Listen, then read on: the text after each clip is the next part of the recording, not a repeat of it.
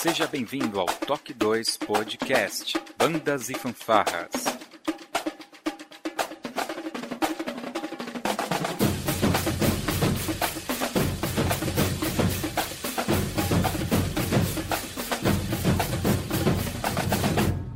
No ritmo da vida, na batida do coração.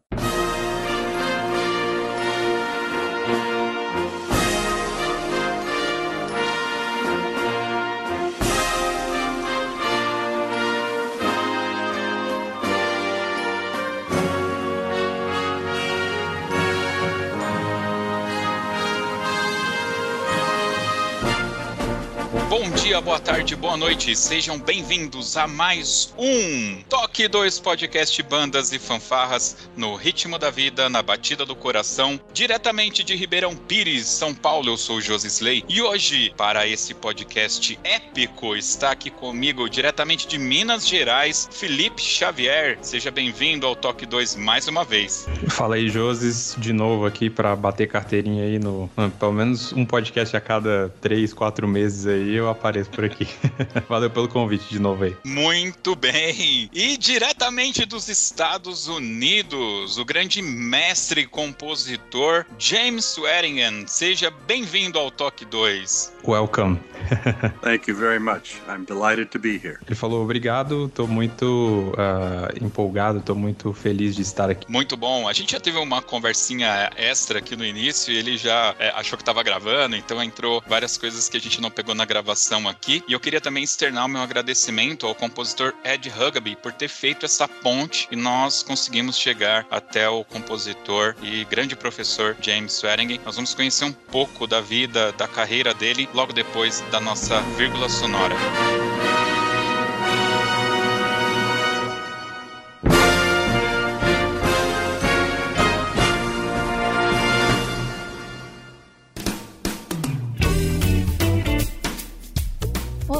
Você está ouvindo o podcast do Toque 2 Bandas e Fanfarras, do site toque2.com.br. Para entrar em contato conosco, você pode acessar as nossas redes sociais através do nosso site ou então pelo e-mail contato@toque2.com.br. E se você gosta do nosso trabalho e deseja nos ajudar a produzir um conteúdo com qualidade cada vez melhor, acesse a nossa plataforma de contribuição pelo site apoia.se toque 2 e veja como contribuir. Este podcast tem o apoio cultural do Portal Brasil Sonoro. Clique, ouça e toque. Para ter acesso às partituras, visite o site brasilsonoro.com.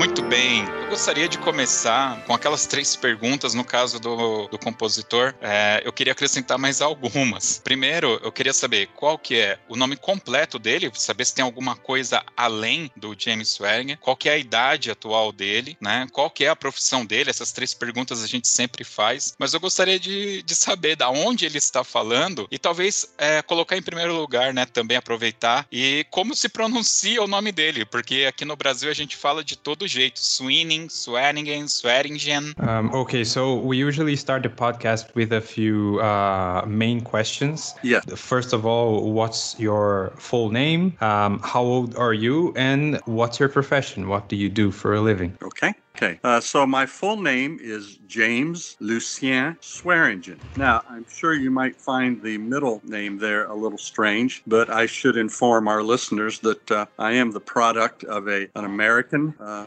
man and a French woman. That uh, my father and uh, mother met during World War II. My father was stationed in Paris, France. Uh, he fell in love with Giselle Berat, and before he went home, they got married. He came home and sent for my mother uh, two years after that, when he arrived, I arrived on the scene. And so I am named after my mother's father's was Lucien Berat. And so I'm very proud to have that, that French part of me in my heart uh, because of my mother. And uh, my age, uh, as of right now, I'm 74 years young, and I do have a birthday coming up, uh, which you've reminded me of already. And it's just in a few days. And on that day, I will be 75 years old. I'm in no hurry to get to that birthday, uh, but uh, I have enjoyed my life up to this point very much. And what was the last question? Oh, uh, what am I doing now? As far uh, I uh, I am a retired school teacher. I taught for 46 years. I taught uh, all grades of students, and the last 28 years that I uh, spent in education, I was a college professor where I was department chair of music education at the Capital University Conservatory of Music in Columbus, Ohio. Uh, and all the time that I was teaching school, I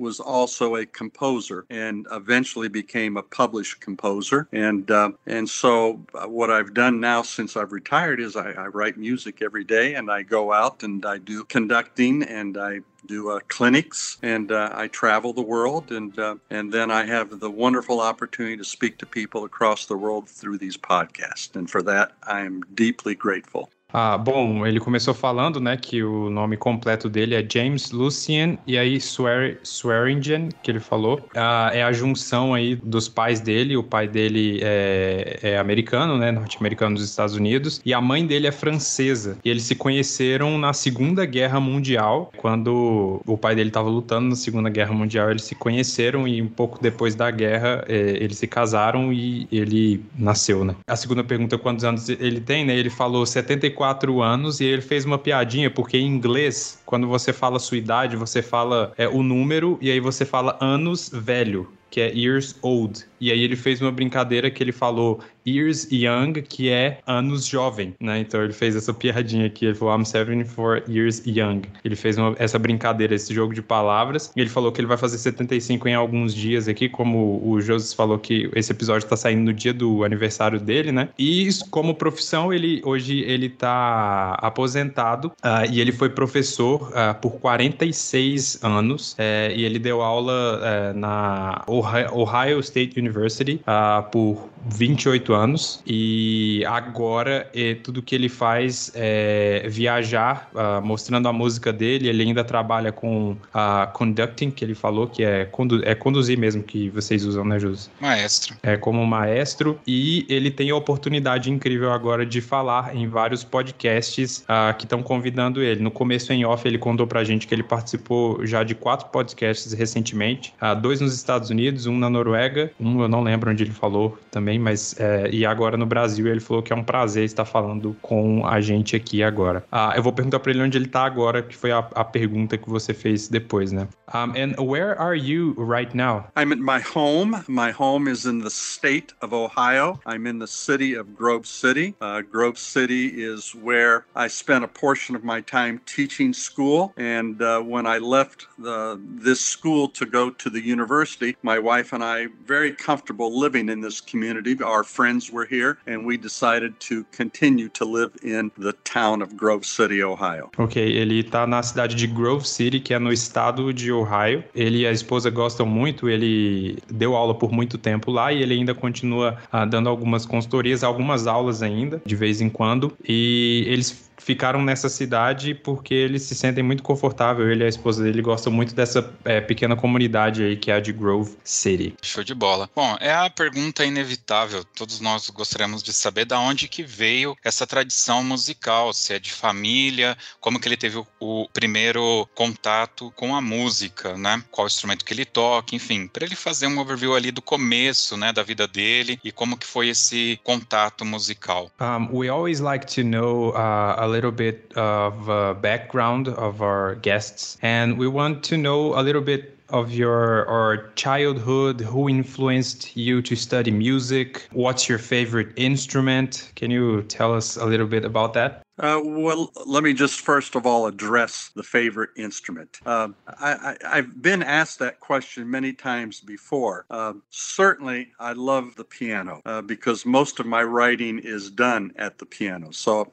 I love the piano. But as a composer, um, I, I find it very difficult not to love all the instruments because they have been so good to me in terms of, you know, when you write for a large ensemble, you have to write for the clarinet, the flute, the piccolo, the oboe, you know, the trumpet, the trombone, the triangle. And, and so you, you really, uh, I think, become uh, very acquainted with each instrument in a very intimate fashion uh, as far as what that instrument can do to make your music uh, sound as good as what you hope it would sound. If I want to be completely honest, and I did not play this instrument as a child growing up, but I have a, a great uh, I have a great love of the euphonium uh, in the band, and and and I think that's because in the orchestra, uh, my favorite instrument is always the cello, um, and I think uh, the the euphonium is very similar to the the cello and the orchestra, and and I like the variety of parts you can write for the cello. It can be a solo instrument, it can be part of the low brass section, uh, it can double the tuba. Uh,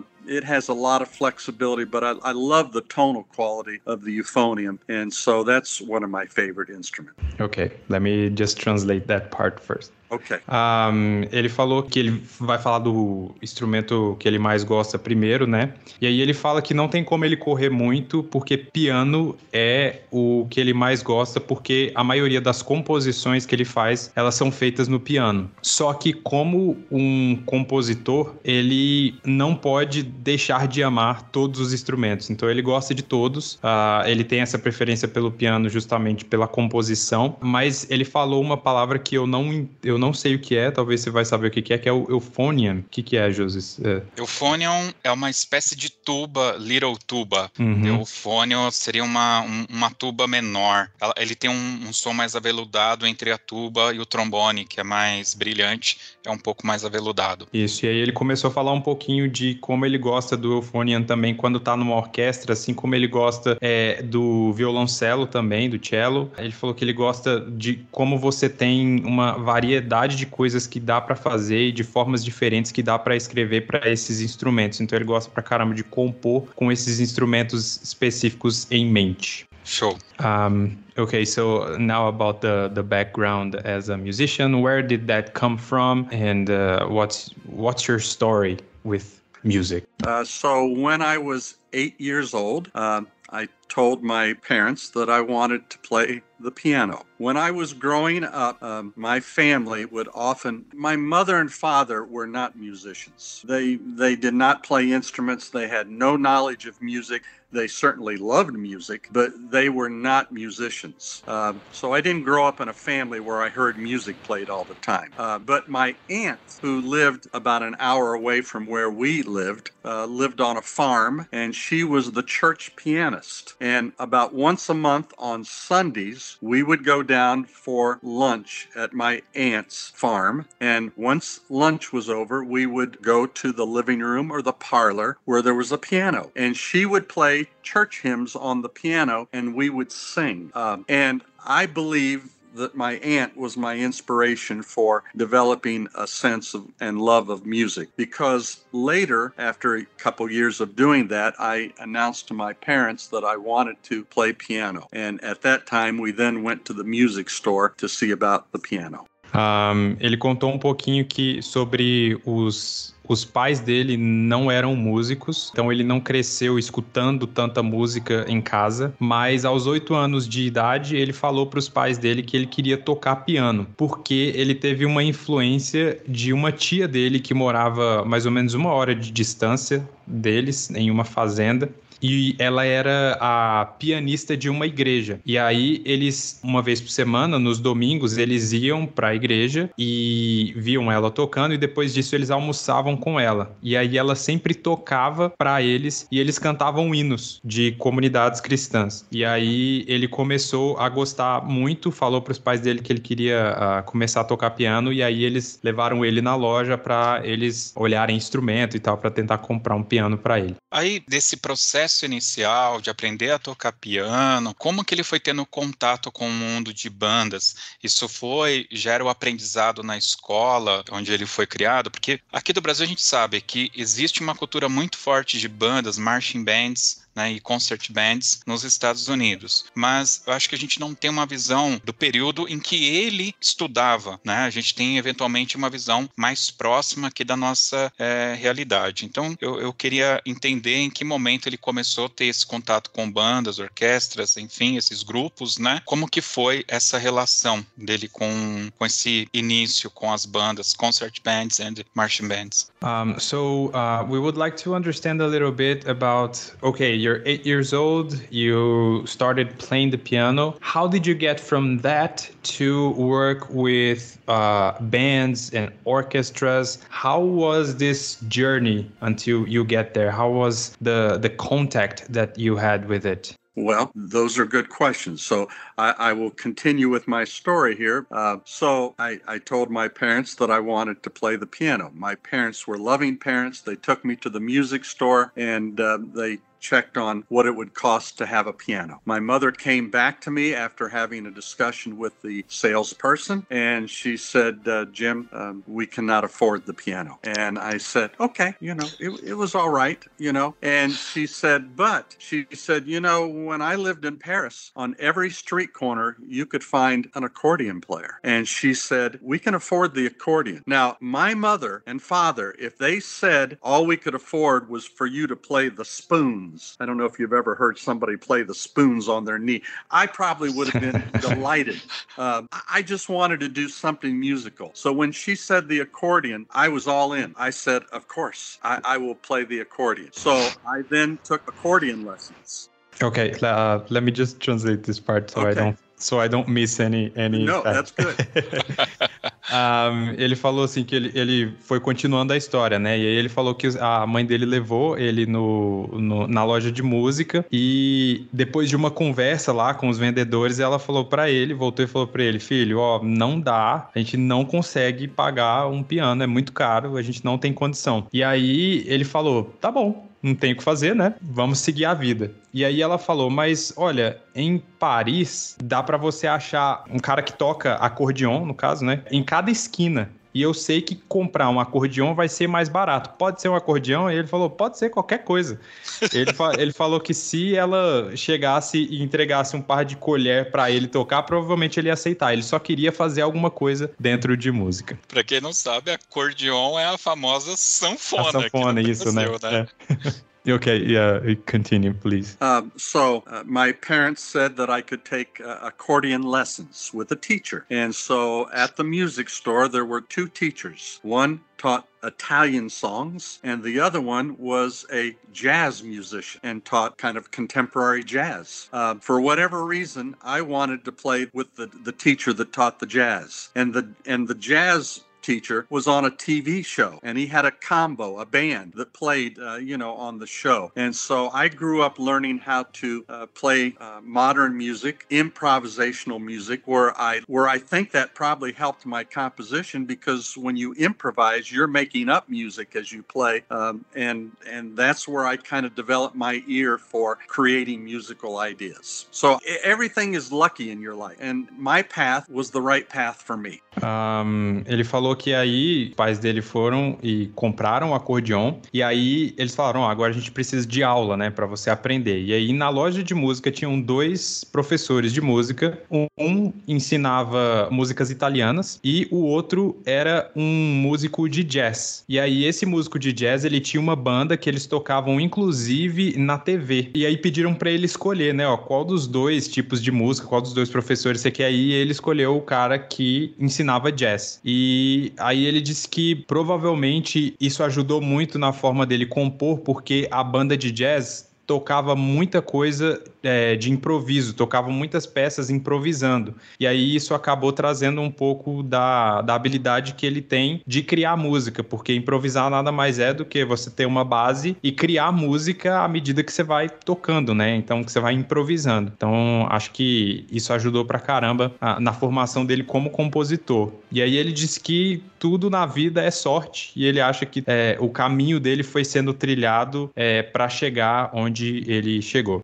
So the next thing that happened, I mean, I played the accordion, and my father drove me all over uh, Dayton, Ohio, and I played for hospitals. I played for uh, VA centers. I played in uh, senior citizen homes, and I was just uh, Jimmy Swearingen was just a little entertainer, and so my father Uh, like I said, drove me around town so that I could entertain people on the accordion. Eventually, I signed up for the school band. But when the band director said, What would you like to play? I said, Well, I already play the accordion. and he says, I'm sorry, but we don't have accordions in the band. He said, I will make you a drummer. How would you like to do that? I said fine. I, I was very agreeable to anything. so that's the next part of the story if you want to explain that. Yeah. E aí, continuando a história, ele disse que o, os pais dele, o pai dele começou a levar ele para tocar na cidade. Então ele tocou em hospitais, ele tocou em asilos, ele tocou em, em orfanatos. O pai dele meio que transformou ele num, num cara que trazia entretenimento e alegria para as pessoas. Então ele saía tocando acordeon para as pessoas pessoas em vários locais da cidade. E aí, eventualmente, ele se inscreveu para a banda da escola. E aí, quando ele chegou na banda da escola, o diretor da banda chegou e falou: Não, beleza, o que, que você quer tocar aqui? E aí ele falou: já toco acordeon. E aí o diretor disse: Desculpa, mas não tem acordeon aqui. e aí ele falou: Aí o diretor falou assim: Não, é, eu vou fazer você tocar bateria, pode ser? Ele falou: Pode ser. Aí ele aceitou a tocar a bateria, né? Vamos ver o resto, que ele parou aí. uh, ok, you can continue. Uh, uma, uma, pergunta pontual para ele. Ele uh -huh. já compôs uma peça que usasse acordeon? uh, just a, just a, a, small question in the middle of yes. the story. Have yes. you ever written anything where you put accordion? no. No. okay. Não. Vou mandar um CD de forró para ele, para ele escutar bastante música com acordeon. Yeah, we have a rhythm in Brazil. It's called uh, forró, uh, okay. which is really based on accordion. There's a lot of accordion on that. Yes. So Leising uh, said that he's going to to send you some songs so you can listen a little bit. uh, okay, you can continue, please. Well, I, I, don't know how interesting my story is, but uh, so I'm now in the school band, and uh, at age 15, uh, I'm playing in the high school band and I'm playing percussion, but I'm still playing the accordion. In fact, I'm playing for dances and, you know, weddings and things like that. And uh, uh, my mother and I go down for an audition for a contest uh, at a local TV station. And at that time in America, there was a show on TV that originated from New York, was called the Ted Mack Amateur Hour. And many celebrities started out their careers by playing on this show, and they would play, and the audience would send in letters voting who won the contest. And uh, and so my mother took me. I won the the regional contest, and we went to New York and I appeared on the Ted Mack Amateur Hour. I did not win the big prize, but I was on national TV, and uh, and that was quite a you know that was a, a big accomplishment for me. I felt uh, as far as my professional career was concerned.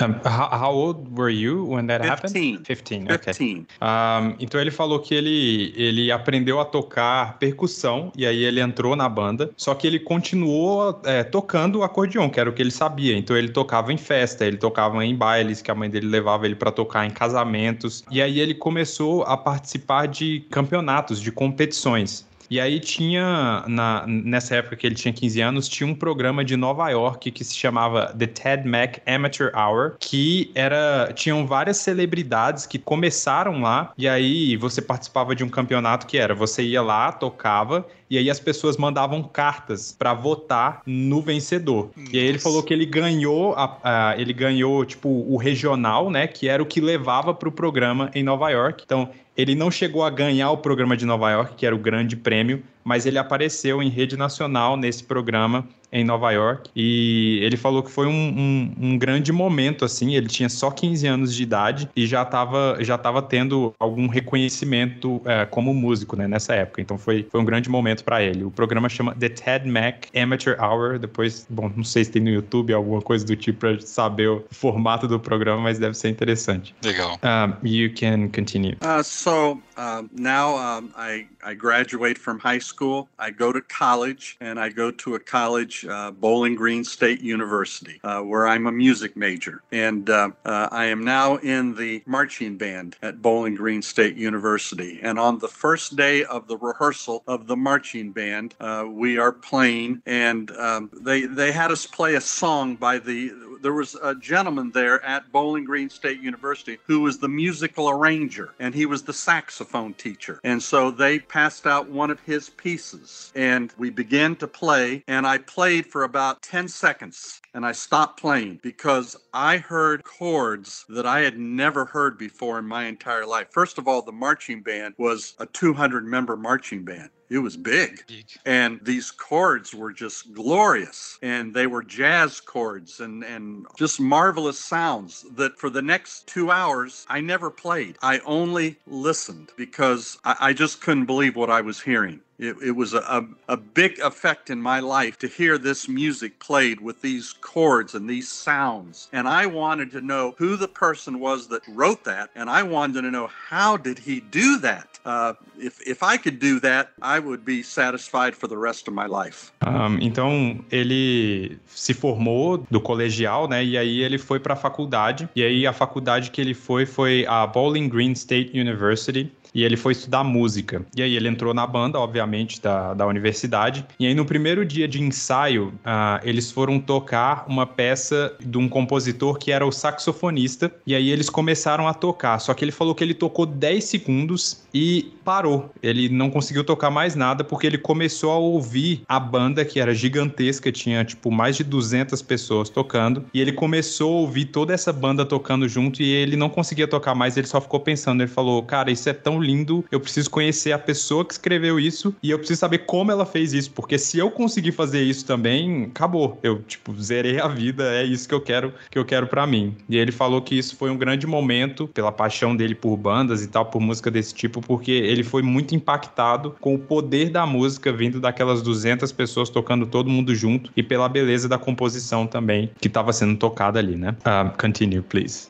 Um, so um, I continued to play in the marching band, and I continued to be a big fan of this saxophone teacher who wrote the music for the band. All the arrangements were done by this gentleman, and um, I started to visit his office often during the week to ask him questions about his music. And he was very kind to me, uh, you know, because I was not a saxophone player. And he would allow me to come in and he would talk to me, and, and it was great. And uh, one day I went in and I said uh, to his name was uh, Professor Marini. Um, and I said, Professor Marini, you wrote this wonderful arrangement of a piece called The Shadow of Your Smile. And um, I wanted to know if you would give me a copy of the score so I could could see what you wrote. Uh, I could tell that he was not happy with me for asking that question. And I thought, oh, I've offended him. Uh, and I said, well, that's okay. That's okay. He says, no, you wait here. I'll be right back. And he went in his file cabinet and he started pulling out these little sheets of paper and he brought them back to me and he put them on the desk and he said, Mr. Swearingen, if you want to know how I create my music, I'm not going to let you do it the easy way by giving you the score. I'll give you the parts. You go home and make the score and you'll find out how I do what I do. I was worried that he was really mad at me, but at the same time, I was delighted because I was willing to pay the price to take those parts parts and make a score myself to see what he did, and that's what I did. And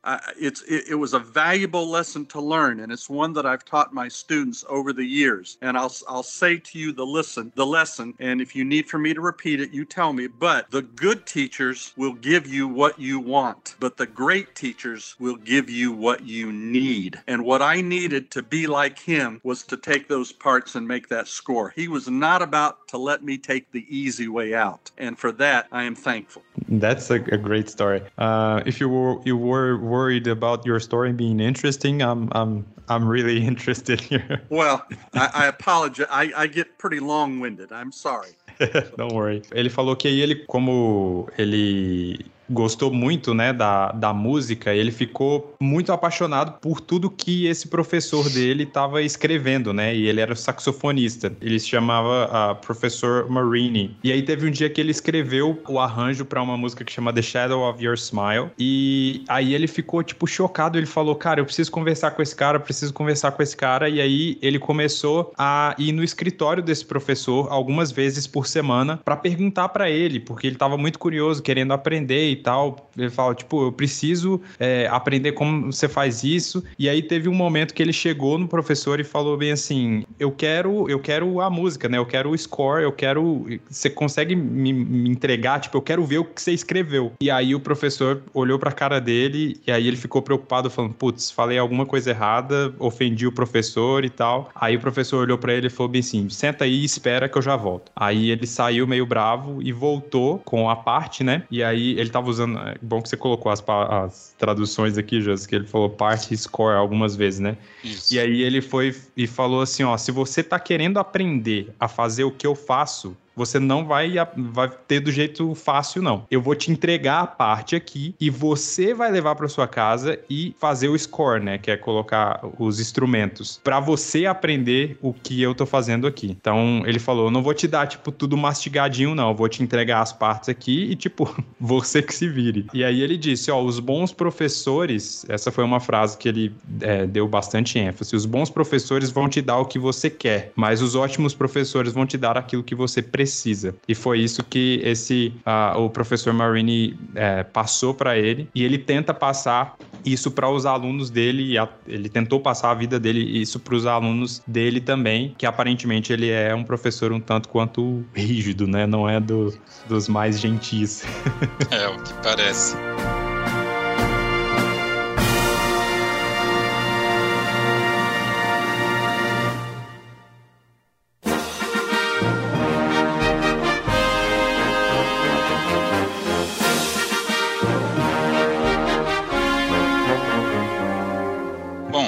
Quiser já partir para o momento em que ele começa a fazer as composições dele, né? Se ele se lembra qual foi a primeira composição e como que isso se deu. Ele acabou estudando com esse professor, então veja se ele quer continuar a história ou se ele prefere já fazer esse pulo. Um, so um, uh, you you want to continue the story? Sure. Should I sure. go ahead? Yeah, uh, because uh, uh, we have more questions, but we don't know if it's going to be on on the next part of the story. So uh, okay. be free uh, to to continue.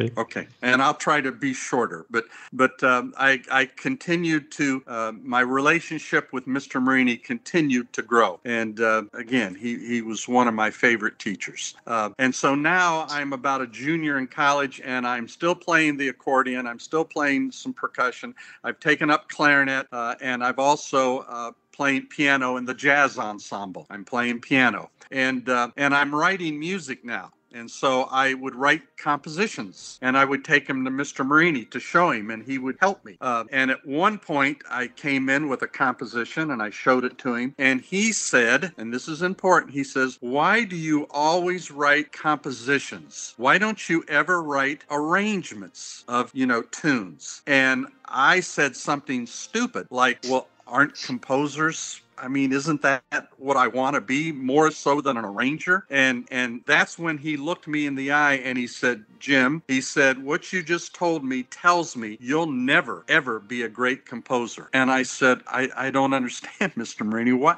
why do you say that? He said, because when you compose music, you only write music the way you know how to do it. He said, but if you take an arrangement of some of the great music that's been written by the the, the you know the great composers of the world, if you take the music that they've arranged, you'll learn so much more about how to compose music than by writing your own little compositions, which are too narrow in scope. And I said, okay, I understand. And from that point on, I never brought a composition back to Mr. Marini. I only brought arrangements, and he was right. I learned how to be a better composer by taking the works of the masters and arranging them because I saw what they did to solve problems that I didn't even know I had. Um, e aí ele, ele foi respondendo já um pouco dessas perguntas que você tinha colocado, José, né? Que ele ele continuou estudando e aí ele aprendeu a tocar piano, aprendeu a tocar clarinete também e começou a compor porque já que ele tinha essa paixão pelo tudo que o Mr. Marini fez por ele, ele começou a compor de fato e levar essas composições pro Mr. Marini ajudar ele, né? E, e, e dar notas e falar o que, que ele podia melhorar e tal. E aí chegou um momento que ele ficava levando as composições dele e aí o Mr. Marini fez uma pergunta para ele que era assim, ó, o, o nome dele é James, mas eles usam o apelido de Jim, né, às vezes. Ele falou, Jim, por que que toda vez que você vem aqui no meu escritório, você traz traz só composições e você nunca traz arranjos. E aí ele falou, aí ele falou, né? Eu acho que eu respondi de uma forma estúpida, mas foi mais ou menos assim. Porque se eu quero me tornar um compositor, não é isso que eu tenho que fazer? Eu não tenho que compor? Aí ele falou bem assim: com esse pensamento, você nunca vai se tornar um bom compositor. E aí ele perguntou: mas por quê? Por que você está falando isso? É, não está fazendo muito sentido para mim, né? E ele falou: quando você escreve só a sua música, o escopo que você tem é muito pequeno. Você é muito limitado ao que você está escrevendo. Mas quando você pega o trabalho de grandes compositores que vieram muito antes de você, você vai começar a escrever a partir do olhar deles, de problemas que eles já resolveram, de coisas que eles já criaram. E aí ele falou: beleza, entendi. E ele disse que o professor dele estava certo. Ele falou que ele se tornou um compositor muito melhor porque ele começou a ver a forma com os, que os caras conduziam certas partes das, das músicas, a forma como eles resolviam problemas que ele nem sabia que tinha. E foi algo enriquecedor para ele trazer, começar a fazer arranjos ao invés de só composições né? Porque não é que o professor dele falou, não, para de compor, mas é porque ele tinha que a, talvez aprender um pouco mais é, sobre o que outros grandes já tinham feito para ele começar a desenvolver o jeito dele de compor, porque ele ainda precisava de, ele precisava de, de conteúdo ainda, né? Entendi. You can continue. Um, well, you know, I continue writing in college. I take uh, counterpoint classes. I wanted to learn how to write counterpoint, so I took 16th century counterpoint. I took 18th century counterpoint. I took 20th century counterpoint. My parents were asking me, "Why are you taking all these courses that you don't need to be a band director?" Um, and I just told my parents, well, I, I learned so much about how to write music, and, and I really like writing music, and I like writing arrangements. And uh, so they gave me permission to take those courses. Uh, and now I go out and I it's and I just get married. Uh, I married my high school sweetheart, and uh, and I, I, it's time for me to make a living and to be be serious about being a band director and not worry so much about writing music. Uh, so I I take a job as a high school band director. Um, então ele continua estudando música, né? E aí ele usou, usou uma palavra, que também deve ser do, do, do, ramo aí, que é counterpoint. Ele começou a estudar counterpoints do século XIX, XVIII, e, é, e aí os pais dele ficaram assim: por que, que você está estudando esse tipo de, de, de, de, counterpoint se você é compositor, né? Tipo, você não, você não tá pensando em banda, né? E aí ele falou: não, porque eu quero me tornar, tipo, um diretor de bandas e tal, e, eu, isso é importante para mim. Eles falaram: ah, entendi, beleza. E aí ele continuou estudando, estudando, estudando. E aí ele se casou. Chegou num ponto da vida dele que ele se casou. Lá eles têm uma expressão que se chama High School Sweetheart, que é geralmente esses casais que se conhecem no high school, que é no, no colegial, e que é tipo, primeira namorada que o cara, eles namoram e acabam se casando e tal. Uhum. E aí ele se casou e ele falou que agora não tinha mais como ele ficar esperando, né? Ele precisava ganhar dinheiro, porque agora ele era casado e a, acabou de brincadeira, né? Ele tinha que, que, que, trabalhar. E aí ele foi começou a estudar de verdade para ser diretor de bandas, né? E aí ele arrumou um emprego como diretor de banda em uh, colegiais, em, em escolas do ensino médio, né? Que é o high school que eles, uh, eles têm lá. É, o counterpoint você colocou aí é contraponto, né? É, é, mas tipo, em música eu não sei muito bem o que significa. É muito usado em dobrado, essas coisas fica mais evidente o contraponto. Ah, legal. E é, é, esse período, quando ele se tornou um diretor de bandas, foi mais ou menos com que idade? Se ele lembra o ano que isso aconteceu? Ele não foi chamado para ir para o Vietnã? Eu tô falando de alegre, tá? Eu nem sei uhum. se, se, se foi o período da juventude dele, o Vietnã. Um, so, when you became a band director, how, how old were you? Uh, and when was that? Uh, actually, were you, because we are trying to connect the pieces, but there is there was a war. Um, I think the Vietnam War. Um, we don't even know if that's close. yes, because we are yeah yeah we're a bit yes. lost in time. Yes, there there was a war. There was the Vietnam War. I was probably of the age of around 19, 20 years old, um, and uh, uh, I was spared from going to the war because of three reasons. One, I was married. Two, we had a child on the way. And three, I had a job. And so, for that reason, uh, I did not have to participate in the war. Uh, do you want to say that first before I go on with the rest of the story? Um, ele falou que, ele, que sim, quando rolou a guerra do Vietnã, ele tinha 18, 19 anos, mais ou menos. E ele foi, é, ele falou poupado, né? Ele foi poupado de ir para a guerra por três razões. A primeira é que ele era casado. A segunda é porque a esposa dele estava grávida, então tinha um bebê a caminho. E o terceiro que ele tinha um emprego. Então hum. acho que dá a entender de que eles começaram chamando mais a galera que era mais nova, né? Tipo, às vezes não era casada ainda, a galera que era mais jovem. Deve ser. Yes, okay, you can continue. So now I'm I'm ready to be a band director. Uh, I'm not going to worry about writing music anymore because I want to focus on being a band director. Uh, so I go to the music store. I buy music for my students. I had a very small band of about 40 students uh, uh, in a farm community. And so I bought music for them and I passed it out. Então agora ele estava pronto para ser um diretor de bandas. E aí ele falou: oh, agora não tem mais que me preocupar em escrever música, porque agora vou ser diretor de bandas. E aí ele tinha uma banda lá de, uh, de 40 músicos. E aí ele foi e começou a distribuir formulários, acho que para a galera começar a, a preencher para fazer parte da, da banda dele, né? So, I pass out the music. We're ready to play the first piece. I give them the cue of one, two, ready, and I conduct the music. And I never recognized anything that they played as to what I was seeing on the page. There was n- nothing. And I, I just listened and I couldn't believe that I was not identifying anything in the music here. And we got done and the faces were so sad. I mean, they were wonderful children, but they were sad. Uh, and I thought, well, what am I going to do? and and I said and and one of the kids said something about are you going to pass out the music that we played last year? And I said well no I hadn't thought about that. I mean I I, I wanted to give you brand new music. And somebody in the band said well we played the same music every year for the last 7 years. We never got new music before. And I thought you no wonder they couldn't read music. And they were wonderful children. And uh, and one of the girls in the band in the front row said well what are you going to do Mr. Mr. Swearingen. I said, I don't know. I don't know. But I'm going to solve this problem. I will be back tomorrow again and we will solve this problem. So I went home and I told my wife what had happened. And I said, I don't know what to do. And she says, Well, you know what to do. And I says, Well, what? What do I do? And she said, You'll write something for him. I, I said, I didn't want to write music anymore. And she said, Well, it sounds like they need you to write something for him. Why don't you write a piece for him. So on the radio at that time, a very popular tune was called Love is Blue. And I knew that those kids would know that tune because it was popular. And so I wrote out a little arrangement of Love is Blue. It was practically all melody, you know, no harmony, a little easy bass line, and a very repetitive drum part that just went same thing over and over.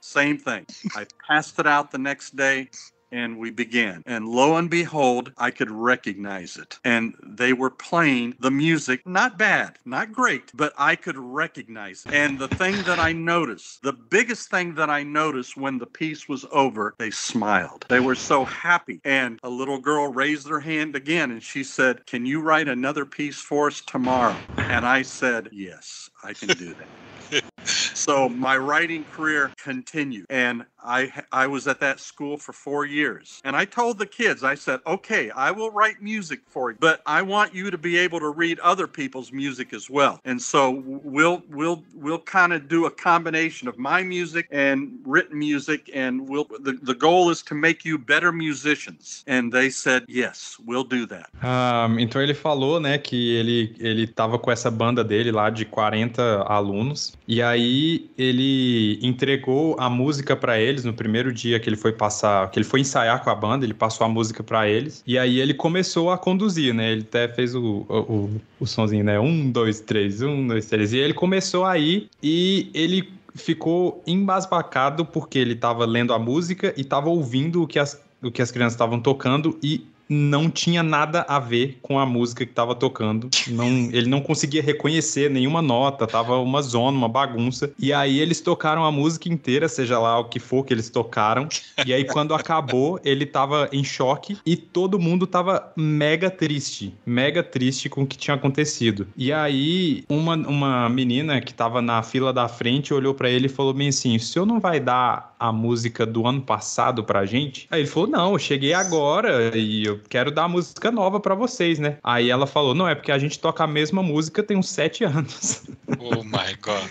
e aí ele falou, cara, é é por isso, por isso que vocês, não sabem ler música, porque vocês tocam a mesma coisa, então, tipo, vocês já decoraram isso já aqui, vocês não, né? Não é, vocês não estão lendo a Com música, vocês só estão tocando de cabeça. E aí ele, ele ficou em choque, ele falou, cara, eu não sei o que fazer. E aí a menina falou, o que, que o senhor vai fazer? Ele falou, não sei, eu não sei, eu vou para casa, eu vou pensar, mas a gente vai resolver esse problema. E aí, beleza, ele foi para casa, conversou com a esposa dele, e aí ele falou para ela, ele falou, olha, o que que eu faço? Tipo, é uma banda, é pra, era para ser uma, um monte de músicos que soubessem música, mas eles não sabem ler nada, tipo, eles não, não sabem música. O que que eu faço? É a esposa dele falou: "Não, você sabe o que você tem que fazer". Ele falou: "Não, não sei o quê". Ela falou: você tem que escrever uma música para eles. Ele falou: não, mas eu não queria escrever mais, eu sou diretor de banda agora, não mexo mais com esse negócio de escrever música, não. Ela falou: pois, pois você vai ter que escrever, é o único jeito. E aí ele foi e na rádio, na época, tava tocando uma música que era super popular, que chama Love is Blue. E aí ele falou: ó, vou pegar essa música e escrever um arranjo para ela, porque é uma música popular, então eu tenho certeza que, as, que as, a galera vai conhecer. Então não vai ser, tipo, super mega diferente. Pelo menos eles, eles sabem um pouco da música. E aí ele falou que fez tudo bem simples, só harmonia, sem melodia, com linha de baixo bem simples, uh, e passou para eles. Entre, chegou lá, entregou a música para eles, e por incrível que pareça, eles começaram a tocar. Ele falou que não era incrível, não era uma porcaria,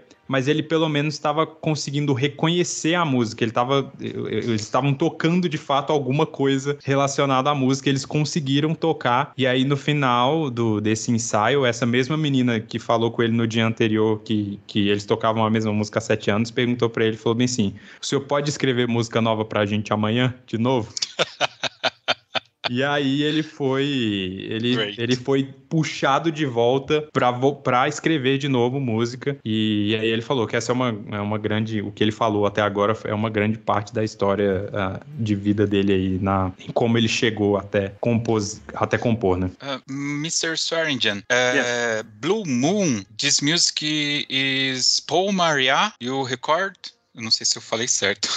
Paul Maria uh, is the conductor the orchestra, jazz orchestra. Mas sua pergunta foi é... essa essa música, se ele se lembra que se é a do Paul Maria. A, a música chama Love is Blue. Love is Blue. Eu falei o quê? Love Blue, is Blue Moon. Blue Moon. Oh, no, sorry. not Blue Moon. É. É, Love is Blue is é, é, Paul Mariah Music. Okay. Yeah, yes. Yeah. Ou Uh, se ele se lembra. i- is it uh, this Love Is Blind music is from this Paul Maria? Is that correct? I, I, don't re- I don't remember who wrote Love Is Blue. I, I don't remember, I don't but it was a very popular tune É, ele, in that time. ele falou que não lembra, mas que era muito popular. É, s- só para o ouvinte, se você quiser contextualizar ele, os meus pais tinham alguns discos do Paul Mariah. E quando eu era pequeno, 5, 6 anos, eu Yeah. brincava ouvindo Paul Mariah na vitrola. Então por isso que ele falou o nome da música e rolou uma recordação aqui. Yeah, um, he he was just explaining that uh, when he was a kid, uh, he used to. Uh, his parents had uh,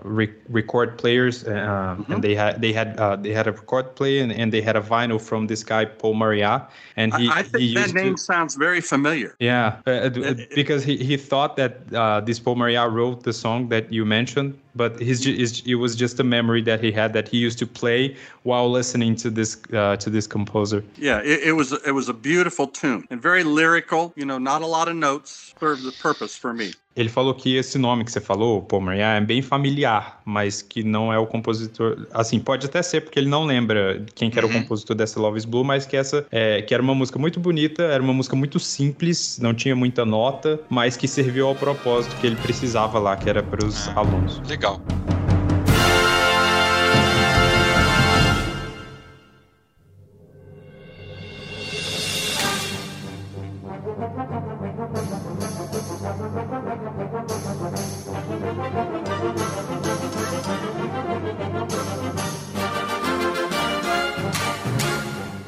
A gente está, acredito que em 1968, mais ou menos, porque ele está citando essa música e tal. E eu ouvi alguns registros das composições deles já acontecendo na década de 70, né? Da onde ele está para a década de 70, veja se ele quer continuar contando a história ou se ele é, quer fazer esse salto temporal, porque aí eu queria saber qual foi a primeira vez que ele fez uma música e foi para uma editora e ele ganhou por escrever essa, essa peça original. Um, so uh, we would like to to fast forward a little bit uh, with the uh, what was the first time that you ever composed something and it was published. Uh, you composed and then you you went to a, a, a record studio and you just put your music out there. Uh, so I, I taught at this small school for four years. Then I moved to a bigger school. And while I was at the bigger school, um, I decided, and, and I'm writing music now. I'm writing all the music for the marching band, not the concert band. And um, I decide that I want to try to get something published. So I thought what I would do is I would write a little uh, rock tune for marching band. And the name of that tune was Breakthrough. And that was the first piece that I submitted to a publisher. Now, for those people who think, oh, once you start to get music published, you, you get rich quickly. No. I mean, it takes you a, a long time to get the music ready. Then you send it into the publisher, and it takes a long while for them to review. Then they print the music. Then they put it out to the music stores. And there's about a period of a year where people can buy the music. And then, you know, after that, then they figure out how many copies you sold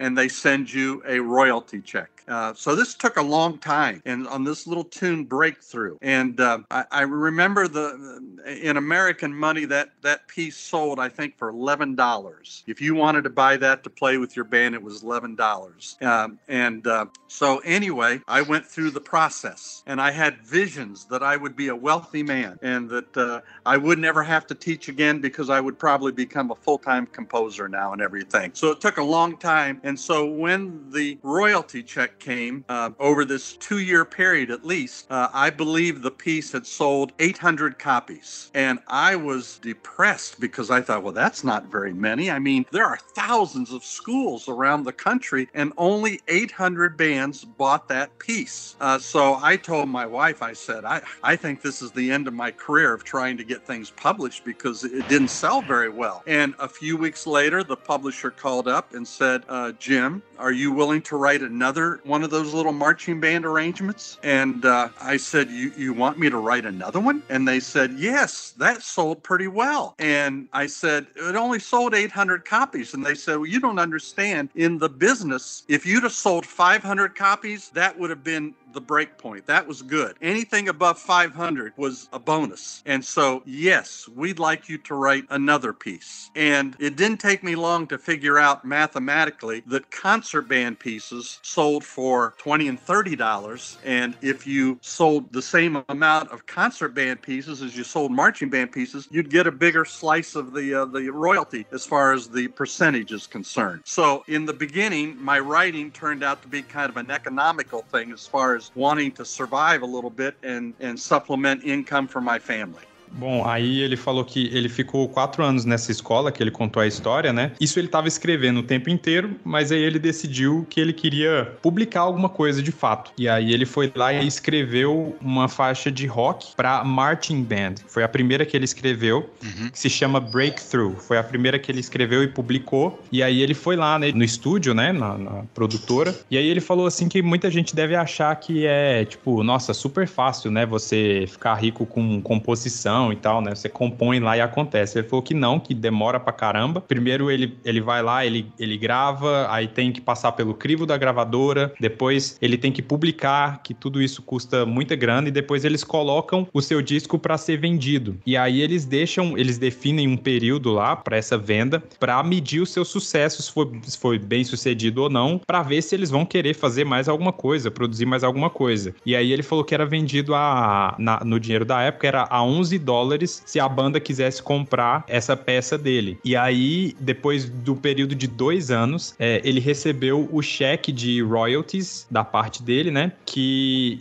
tava com o valor de 800 cópias vendidas, né? E aí, a hora que ele abriu, ele olhou aquilo e ele falou bem assim: não, acabou. Minha carreira acabou. Tipo, tem, tipo, milhares de escolas aqui no, nos Estados Unidos e só 800 compraram, né? Então, tipo, não, vou parar, chega, não, não vou conseguir mais. Isso é, é não dá, né? Foi um fracasso. E aí passou um pouquinho, o editor dele mandou uma, uma mensagem para ele falando bem assim: você não pode escrever outra peça para Martin Band igual você escreveu aquela anterior? Aí ele falou: sério? Eu vendi só 800, eu achei que tinha tipo sido um fracasso e tal. E aí o editor dele falou bem assim: não, se você tivesse vendido 500, já era sucesso. Tudo que vem acima de 500 é bônus. Então, tipo, ele entendeu que era isso. Para o mercado, 800, que foi o que ele vendeu, já foi muito mais do que um sucesso. E aí ele começou a fazer as contas, porque essa peça era para Martin Band e estava sendo vendida a 11 dólares. Aí ele falou que com, é, as peças para concert bands eram 20, 25, até 30.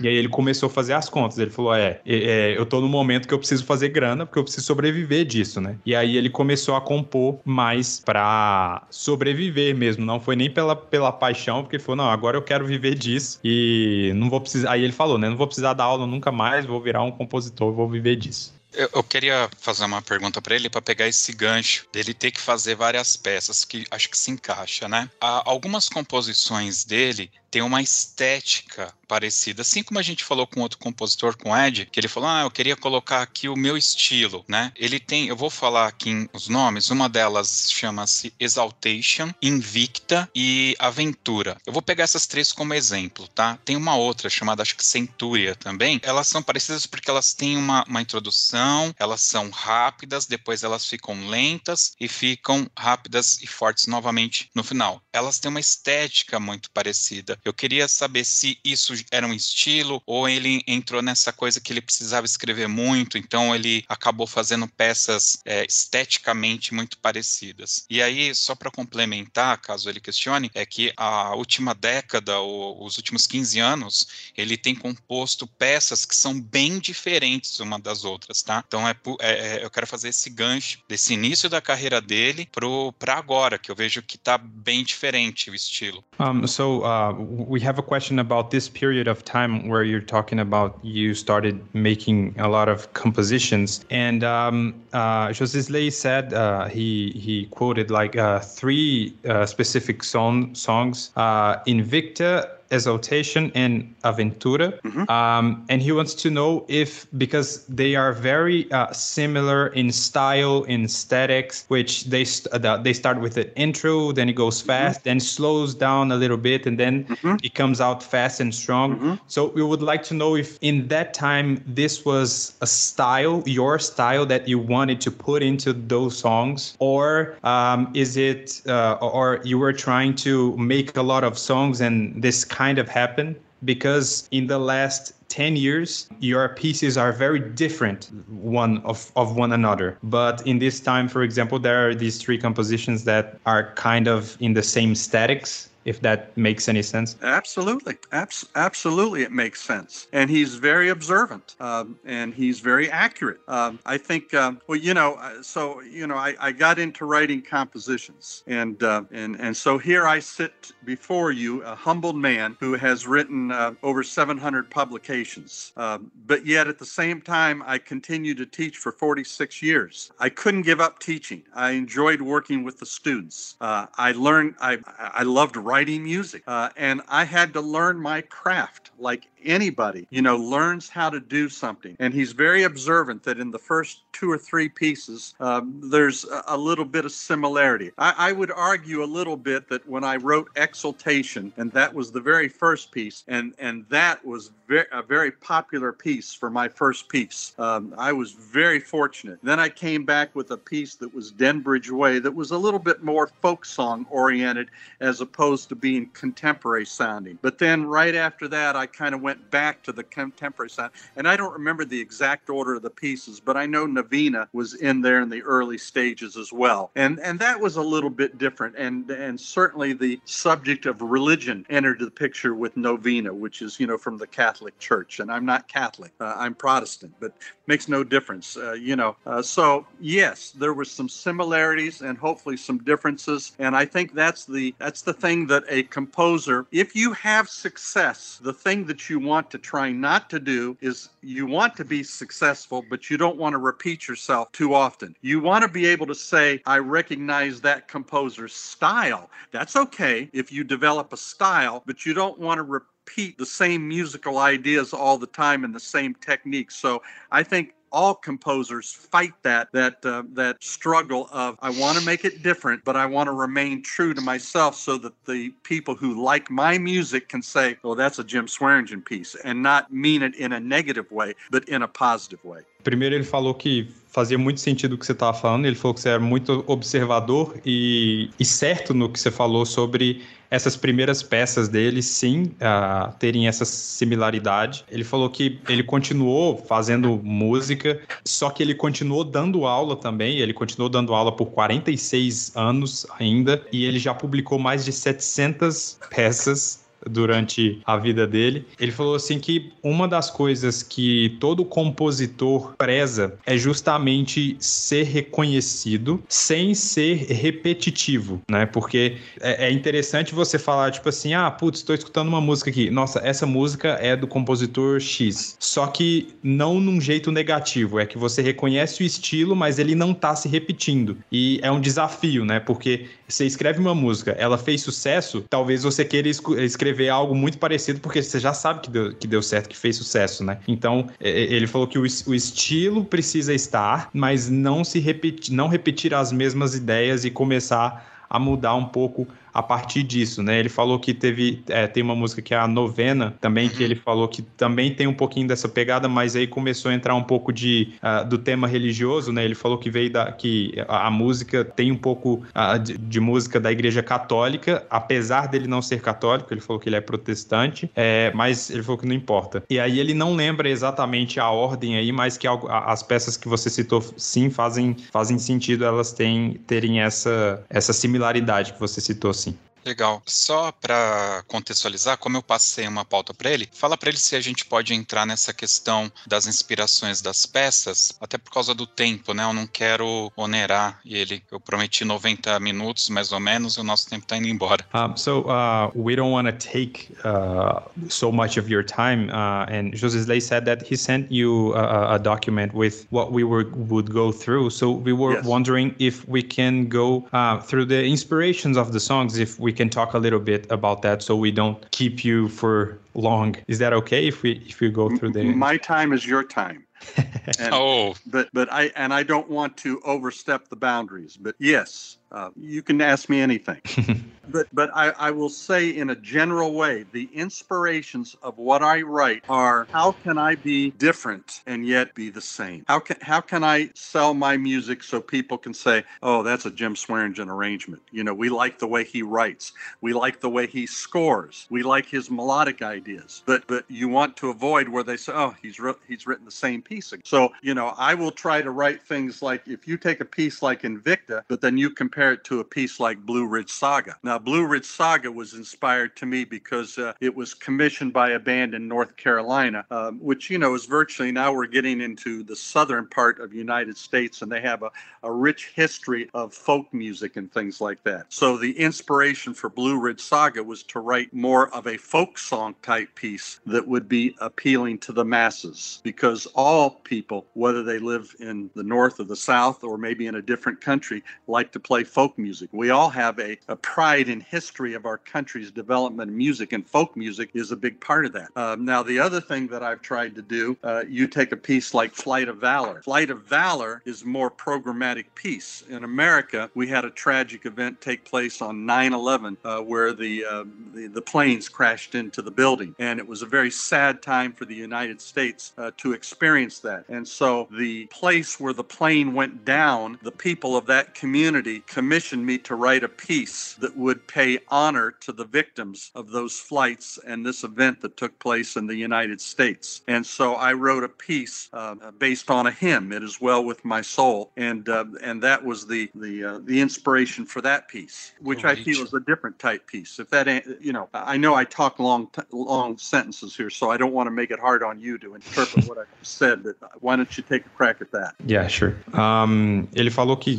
Primeiro, ele falou lá a hora que você perguntou, né? Ele falou que a gente pode perguntar o que quiser, mas que ele queria trazer a ideia de inspiração dele, que o mais geral de inspiração dele é como ele consegue ser o mesmo, mas diferente ao mesmo tempo. Porque foi o que ele falou, né? Que é o desafio de todo compositor, que é, que é isso. Ele ser reconhecido quando você escuta, você falar é uma música do James, mas é, é, é diferente, tem um negocinho diferente, tem alguma ideia nova, tem uma linha melódica diferente, tem algo que ele nunca fez. Então ele quer ser reconhecido, então tem que ter, tem que ter partes que são reconhecíveis, mas elas não podem ser repetidas, né? Elas não podem ser ah, mais do mesmo, né? Então ele falou que ele comparou, né, duas músicas aqui como ah, Invicta e Blue Ridge Saga. Ele falou que são duas músicas que é, têm a assinatura dele, mas que Blue Ridge Saga foi um, encom- encomendada por uma universidade do sul dos Estados Unidos e aí eles têm um grande background de, de folk music. E aí ele tentou trazer o estilo dele para folk music e, e mesclar um pouco dessas características. De- ele falou também que tem a música que é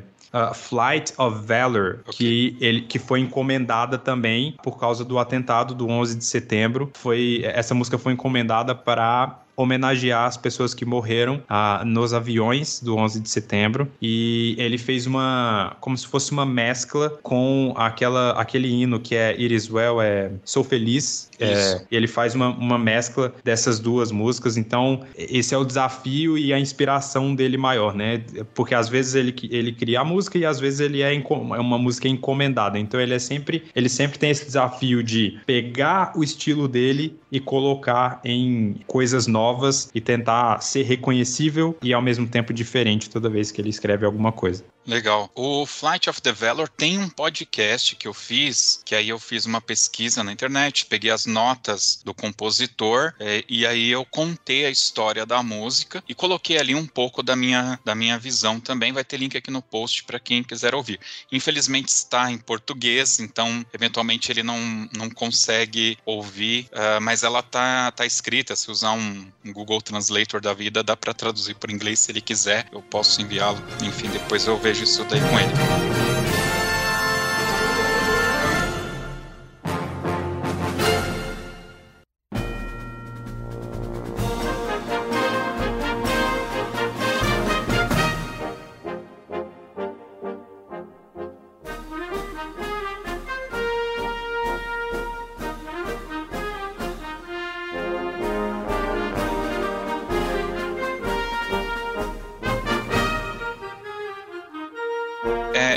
Algumas músicas que eu gostaria de perguntar pontualmente é, para ele, tá, Felipe? Mas o pessoal mandou uma mensagem aqui para mim falando assim: olha, conta para ele que aqui no Brasil, se num concurso de banda tiver 10 bandas, 11 vão tocar Crush Time para poder entrar no concurso, que é uma música super tocada aqui. E deixar o, a minha desculpa brasileira por ele eventualmente não receber os royalties de, dessas execuções.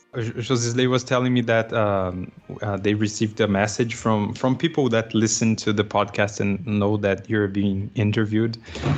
Um, that here in Brazil, when there are uh, band contests, if there are 10 bands in the contest, 11 will play the song Crunch Time. because it's very popular here in Brazil. A lot of people play it. And okay. he and, and he's saying that he apologizes if if you're not getting the the royalties for that because so sorry. oh, I probably am. I'm yeah. And I'm thankful for that. Yeah. e aí, o que que tá por trás dessa música? Porque ela é uma música, acho que um pouco mais recente, né? Como que foi que surgiu essa composição? Yeah, so we, we would like to know a few things specifically on specific songs that uh, we have in mind here. So uh, we want to know what's behind this song, the, the crunch time, because it's it's so very popular here in Brazil. So what's the what's the secret of that? Well, uh, uh again, when I was writing for marching bands and uh, young bands, um, I, I wanted to write something that would be energetic and would be fun to play, not too difficult to play. But but I think music has that that wonderful quality of rhythms. I mean, you know, the Brazilian music with the with the the, the you know the bossa nova and, and the samba. There's rhythms, and and when people hear rhythms, it it makes them want to dance. And um, and if you can come up with a catchy little tune above the rhythm, uh, you've got the perfect combination of music that uh, uh, is appealing to people and appealing to young people. So I'm most happy that they like to play Crunch Time, and uh, I've I've written several little pieces like Crunch Time in, in my early years that I think fits that description. So um, I,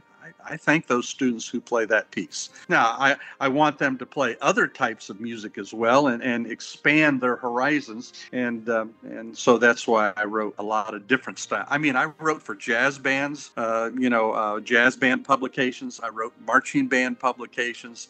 I wrote little pet band tunes like Crunch Time. Uh, and I've written a lot of concert band things. And I've tried to write a variety of levels of concert band things. So that's that's my way of trying to not just duplicate one aspect of my writings all the time. Um, so yeah. I, am happy they play crunch time.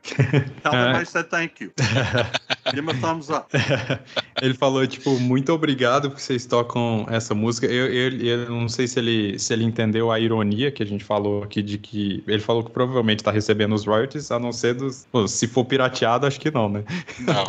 Mas, enfim, ele, ele falou assim que uh, Crunch Time ele escreveu muito baseado em ritmo, né? Ele falou que música é. tem esse poder de que quando tem muito ritmo, e aí ele citou, ele falou: vocês brasileiros que tem samba e bossa nova, vocês sabem que quando toca e, e é, um, música desse tipo e que tem ritmo, a, as pessoas se identificam mais, e principalmente pessoas mais jovens, né? Então ele falou que ele queria escrever uma música que tivesse essa energia, que para pessoas jovens principalmente, a, que não fosse super difícil de tocar e que as pessoas se divertissem quando estivesse tocando. Então ele falou que isso foi muito importante na composição dessa música. Ele gosta que a partir disso banda, as bandas toquem outras coisas que, que sejam mais complexas e que vão, vão para outros estilos, mas que ele fica muito feliz que as pessoas gostam é, dessa música. Ah, tanto que ele citou, ó, eu já escrevi tipo todo tipo de música para banda de jazz, já escrevi para para concert band, músicas como essa também, Crunch Time. Então, é por isso que ele gosta de variar justamente para que é, é, esse formato e esse estilo dele tenha várias cores e formas dependendo para que estilo ele está escrevendo, né? Um, eu vou pular aqui na frente e antes que eu morra do coração, esse é o momento, você pode até falar isso pra ele, que esse é o momento que os compositores sempre me decepcionam, porque eu tenho um apego com a música, e aí quando eu vou perguntar, ah, e aí, o que, que tem por trás dessa história? Ah, não tem nada, eu só escrevi porque me pagaram e tal. Que é Novena, Novena Rhapsody. Um, essa música foi a música, eu escutei ela com muita atenção em 1995, e ela é que me fez ter ter vontade de executar as, é, essas músicas mais contemporâneas dentro da igreja. E o que me fez ter vontade de tocar essas músicas na igreja. Então, eu acabei criando uma história não oficial para essa música, porque é a forma que ela me tocou. E eu gostaria de contar isso para ele, mas primeiro eu gostaria de saber dele se essa música ela tem uma inspiração, uma história, o que, que ele pensou, porque ela, apesar de ser uma música aparentemente antiga, lá da década de 70, ela é muito diferente daquelas músicas daquele período, como Exaltation, Invicta. Ela é diferente. Me parece que aqui tem uma coisa, um algo mais. E eu espero que eu tenha razão nesse momento.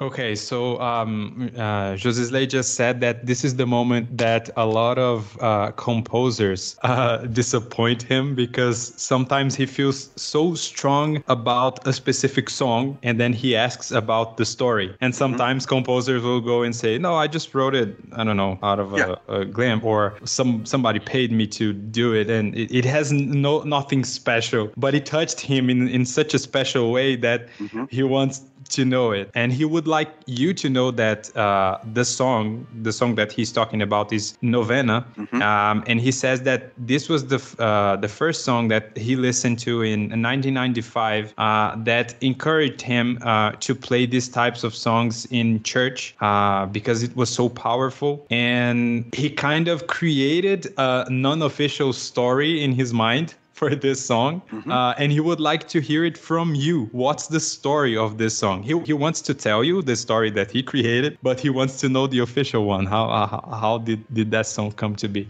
Well, let me just say this. I would say almost 99% of the time when I write a piece, I I am more creative when I create stories in my mind. I'm not so sure that it's important for the audience to know what the story is. Sometimes yes, sometimes the story is so powerful that you want to tell them, but sometimes the the story is is better not told because then it allows the people to create their own story, which sometimes can be better than perhaps what the composer. I think that's what you just said uh, in your own words, you know, uh, on behalf of your friend there. Uh, but uh, yes, I, I, think of stories all the time. So uh, I'm, I'm trying to remember exactly what I was thinking when I wrote Novena, and it was quite a while ago. But but I did, uh, you know, my faith is important to me, and I wanted to write a piece that would express some aspect of faith within religion without being too specific. So if if his if his memory of that piece allowed him to think of his faith and and in a religious sense, then I think I've succeeded whether I tell him my story or not because I don't really remember my story other than the fact that I, I thought a lot about the chimes and I thought about how many times did I strike the chimes? Is there a magic number that, that would associate with a story or something like that? And it, it doesn't. Um, it didn't but the chimes were very important. And another thing that was important to me with that piece, and, and a lot of people might not even think this way, but at, at the time that I wrote Novena, I wrote that for uh, an alto sax, a piccolo, and was it a clarinet? I can't remember what I wrote it for,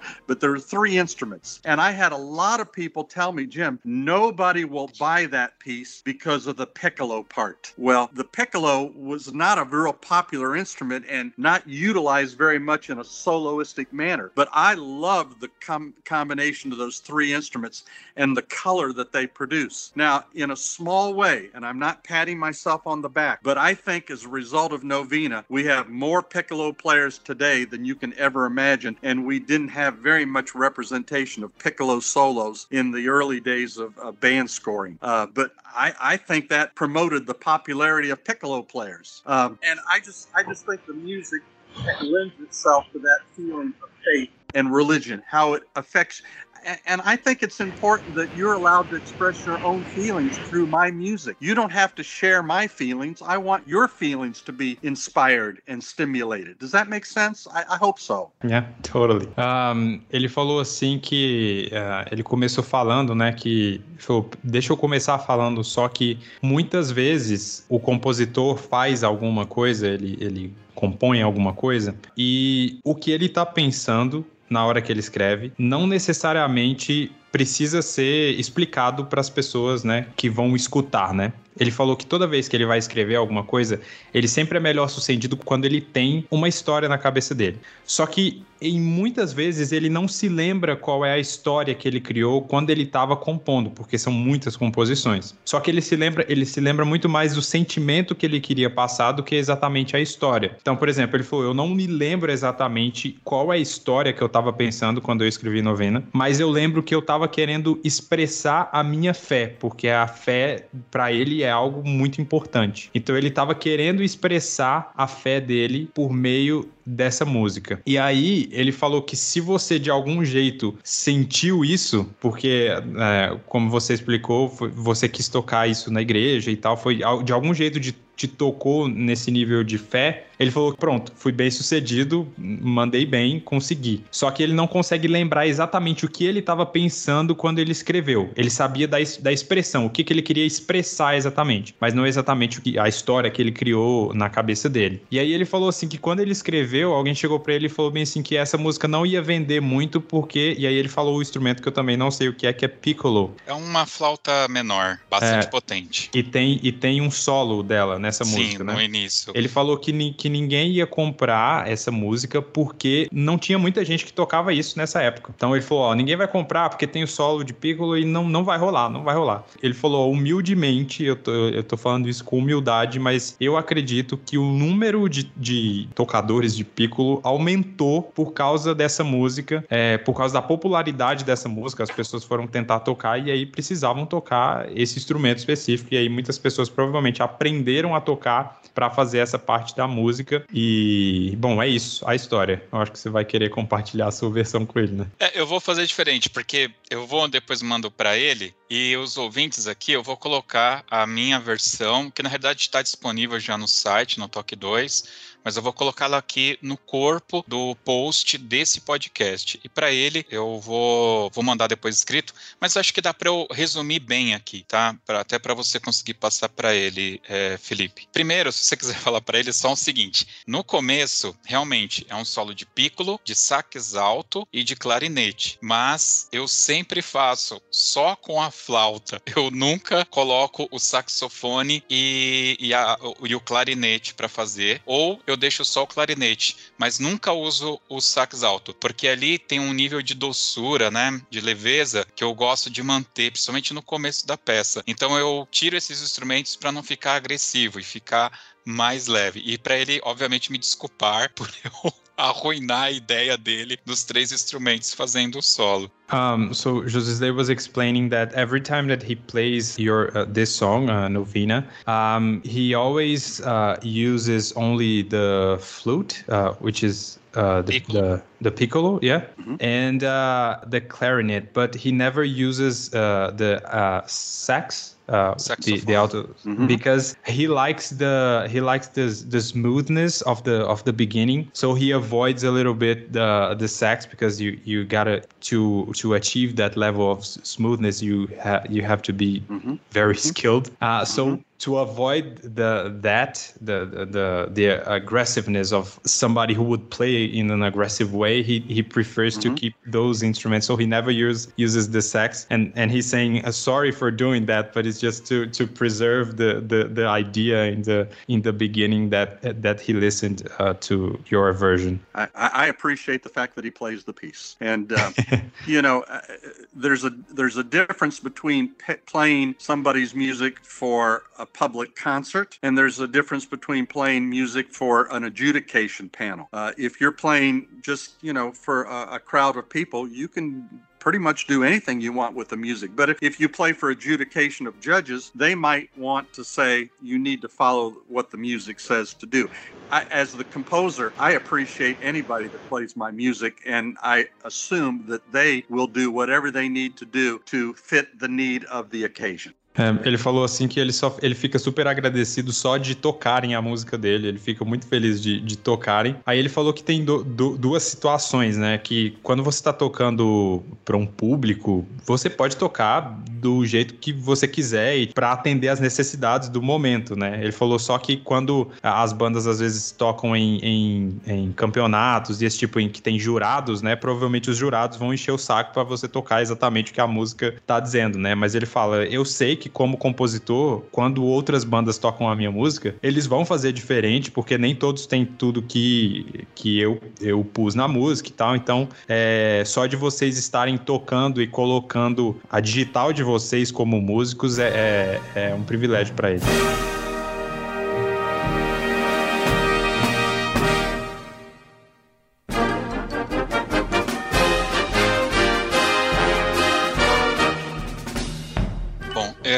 Em 1999 foi a primeira vez que eu tive a oportunidade de reger essa peça, né? É, conduzir a, a, música. E a internet não existia como existe hoje. Eu me lembro que na época eu cheguei a mandar um e-mail para ele e ele me respondeu o básico, falando apenas que era de acordo com uma cultura católica, né?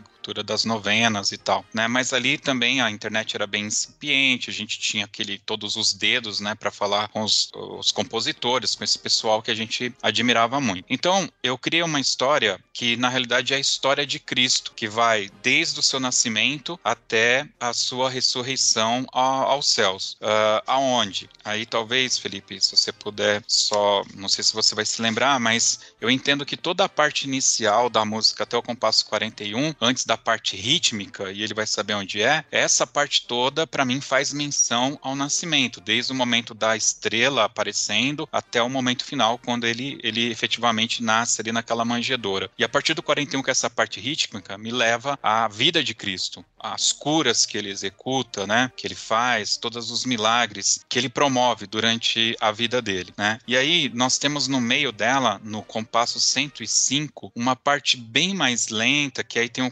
contraponto, perdão, não é no compasso 105, é no compasso 96, que é um contraponto uma pergunta e resposta de flautas e clarinetes. E nessa parte me parece o momento da crucificação, porque é um momento muito triste da música. A música ela te coloca nesse ponto mais triste. E aí sim, no 105, a música ela vai crescendo para o seu final e aí me parece muito essa questão da ressurreição. Então eu quebrei a música em quatro partes que me transmitem esses sentimentos e esses momentos da vida de Cristo. E acabou que muitas pessoas aqui no Brasil acabaram acessando o, no, o, meu site, porque eu coloquei lá, e lendo essa história, falando, nossa, eu não sabia que a história é essa. Aí eu tenho que sempre falar, não é. eu criei essa história para poder é, contextualizar, é o que a música acabou me passando. Um, so Josisley said that the first time that um, he conducted this song Novena was in 1999, um, and then at that time uh, the internet was not so so wide and so easy to mm-hmm. get like yes. it is today. And back in that time, he sent you an email asking about that song, and apparently you answered it. uh, well, good. But... I, you had me worried.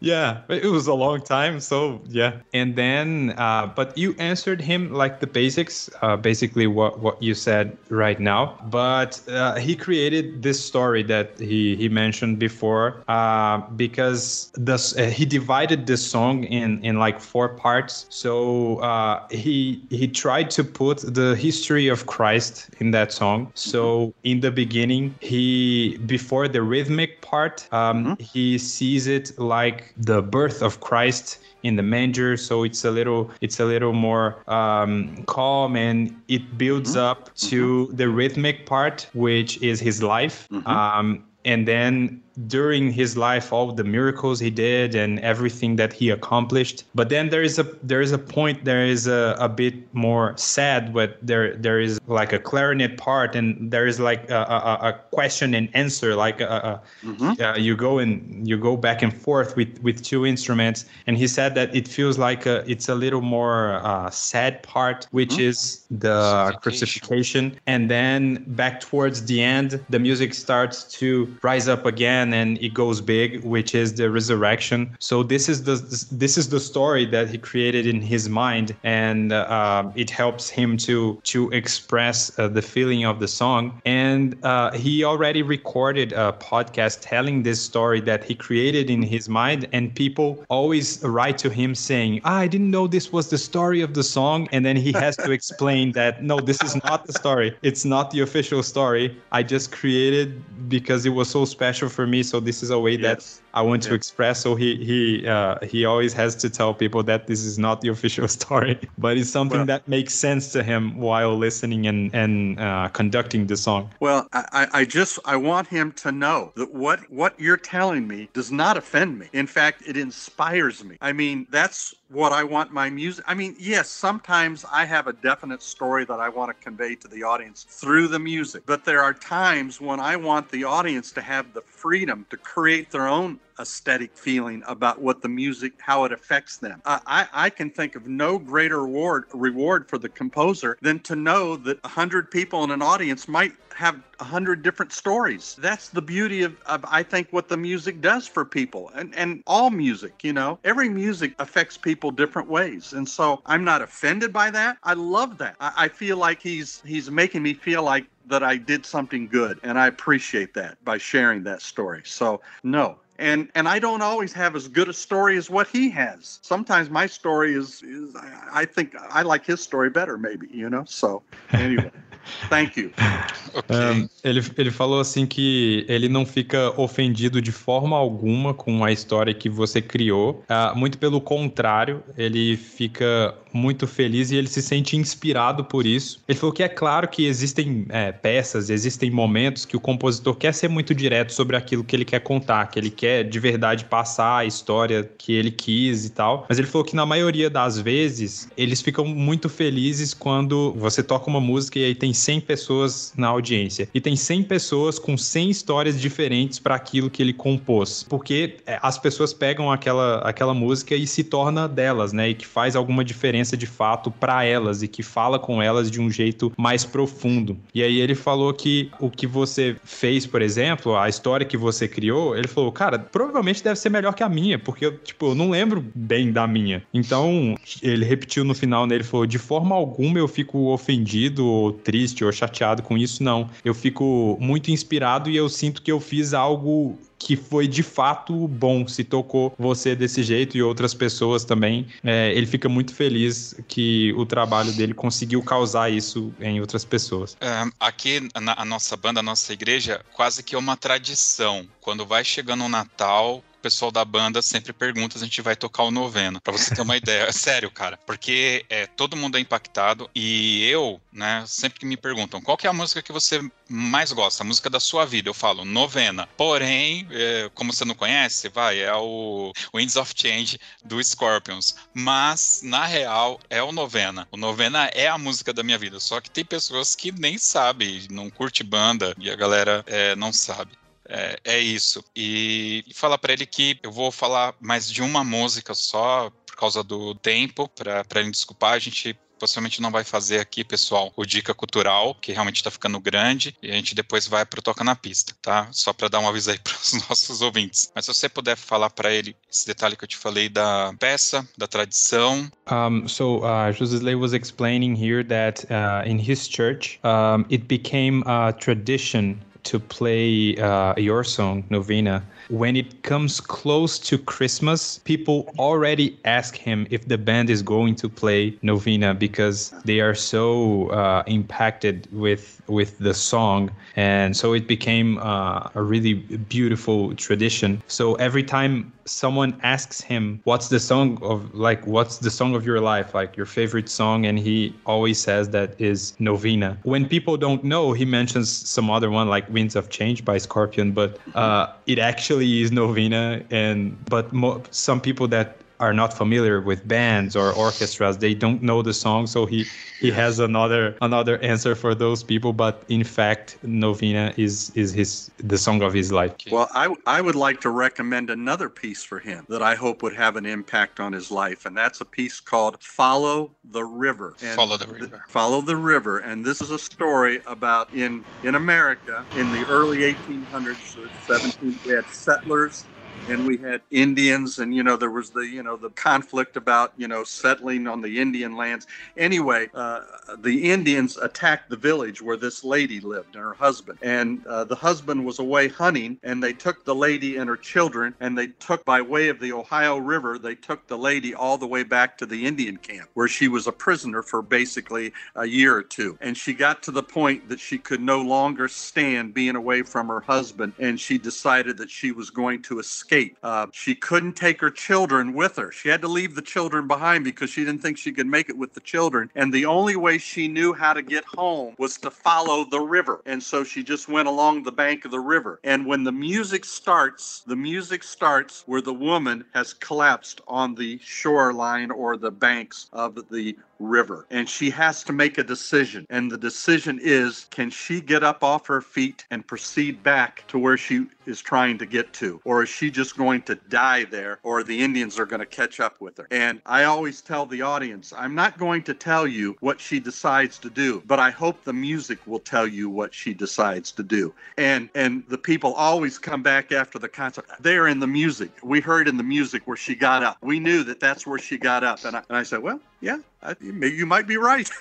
And it, it was interesting the au- somebody wrote a book about this lady called follow the river. And the author said the journey that she had to make from where she was taken captive back home was a thousand miles. And and he said as the author i decided i would see if i could make that journey myself. And he couldn't. And that's that's the power of you know love for her husband you know and and feelings and the strength to finish out the journey to get back home. And uh, i think the music as the composer i'm very proud of the music the way it depicts the whole thing. And so follow the river it might be something similar in terms of how your feelings are when music affects you in a powerful way.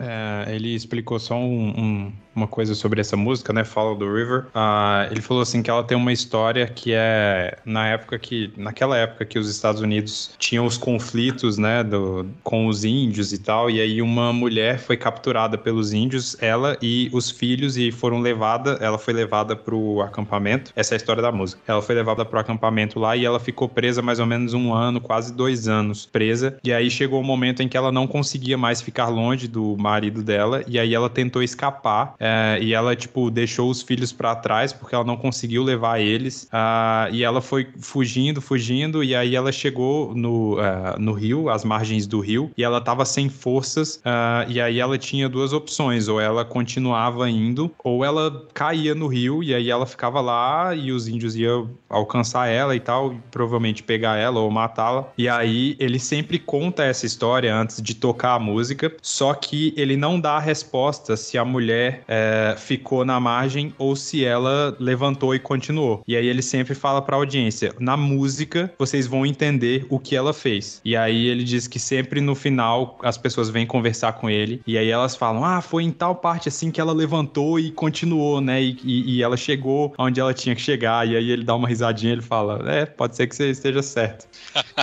E, e aí ele falou que escreveram um livro sobre a história dessa mulher e parece que o percurso que ela correu fugindo ah, foi mil milhas, né? Que eu não sei quantos, quil- quantos quilômetros aí que ia dar convertendo, mas que é, é muito, muito, muito longe. E aí o autor do livro falou que foi tentar fazer esse caminho para ver se ele teria força e ele não conseguiu fazer esse mesmo caminho que ela fez. E ele falou que, que é a força de alguém querendo voltar para casa, mais do que tudo na vida ela conseguiu voltar, né? Poxa, muito bom, muito bom.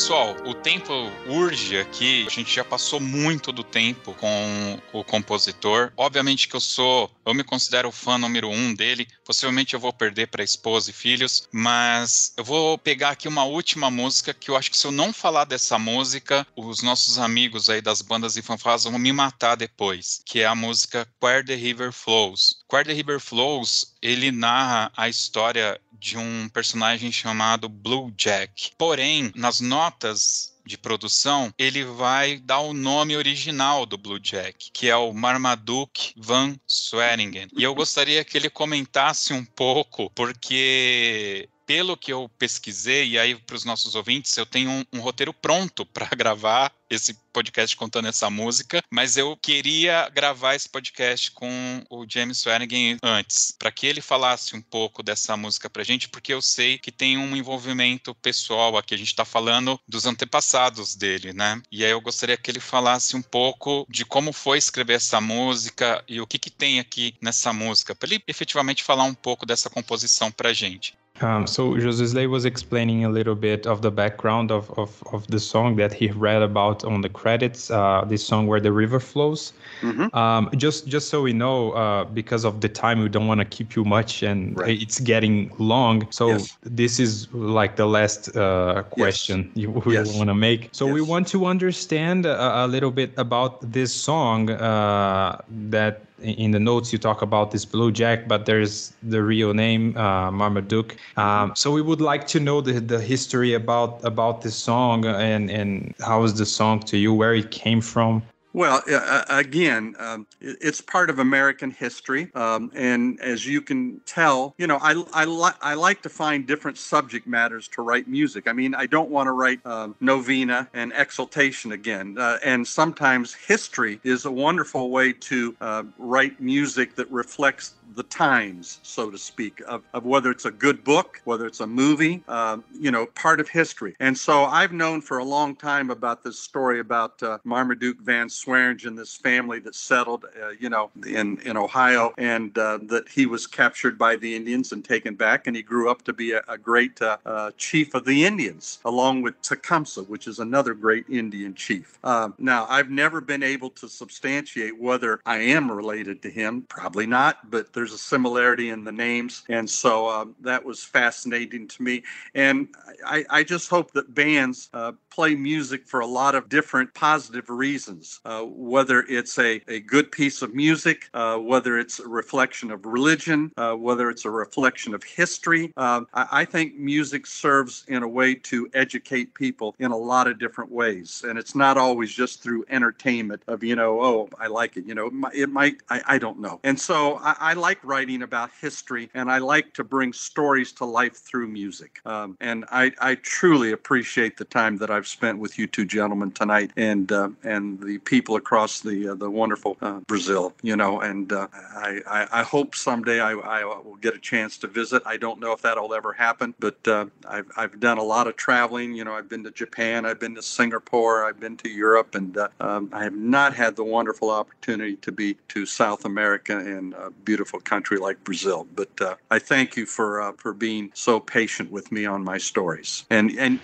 and you must have a great memory because you remember everything that I said. I could tell you were into it. So Uh, thank you to all the people there. Um, ele contou um pouco da história, né? Que é, que é basicamente ele é, ele falou assim que uma das coisas que ele gosta não só de escrever estilos diferentes, mas com temas diferentes, né? Então, por, por exemplo, ele falou: eu não quero escrever Novina e Exaltation de novo, né? Eu quero escrever sobre temas diferentes, né? Então, ele já conhecia a história desse Marmaduke há muito tempo. É, ele nunca conseguiu uh, ter certeza e comprovar que ele é descendente desse, desse cara, que foi um cara que, é, se eu não me engano, ele foi capturado pelos índios e aí depois ele se tornou um chefe dos índios. Então, ele, ele nunca teve certeza de fato se ele é descendente, mas muitas coisas apontam que sim, mas ele é muito ligado é, nisso, né? Seja, uh, seja em história ou uh, principalmente história dos Estados Unidos, né? Eles são muito focados, eles são muito patriotas nesse sentido, né? Que eles gostam de contar as histórias deles e tal, e principalmente dos antepassados deles, né? Então ele, ele sempre tenta passar por esses temas históricos, porque, de novo, ele falou lá atrás, né? Ele falou: eu sempre componho melhor quando eu tenho uma história na minha cabeça. Isso não acontece 100% das vezes, mas as minhas melhores peças eu compus com, com essa história na minha cabeça. E aí, no final, ele falou, né, que ele agradece, ele ficou muito feliz uh, por estar tá participando assim com a gente. Ele falou que já viajou bastante, já foi pro Japão, Singapura, só que ele nunca teve oportunidade de vir aqui pro Brasil. Ele não sabe se isso vai acontecer. Ele, na verdade, ele não veio em nenhum país da América do Sul, né? Mas que ele gostaria de ter a oportunidade de visitar aqui um dia e falou obrigado pela paciência de ouvir as histórias dele e, e é um prazer. Bacana. Pessoal, é isso. Vamos agora para Toca na Pista.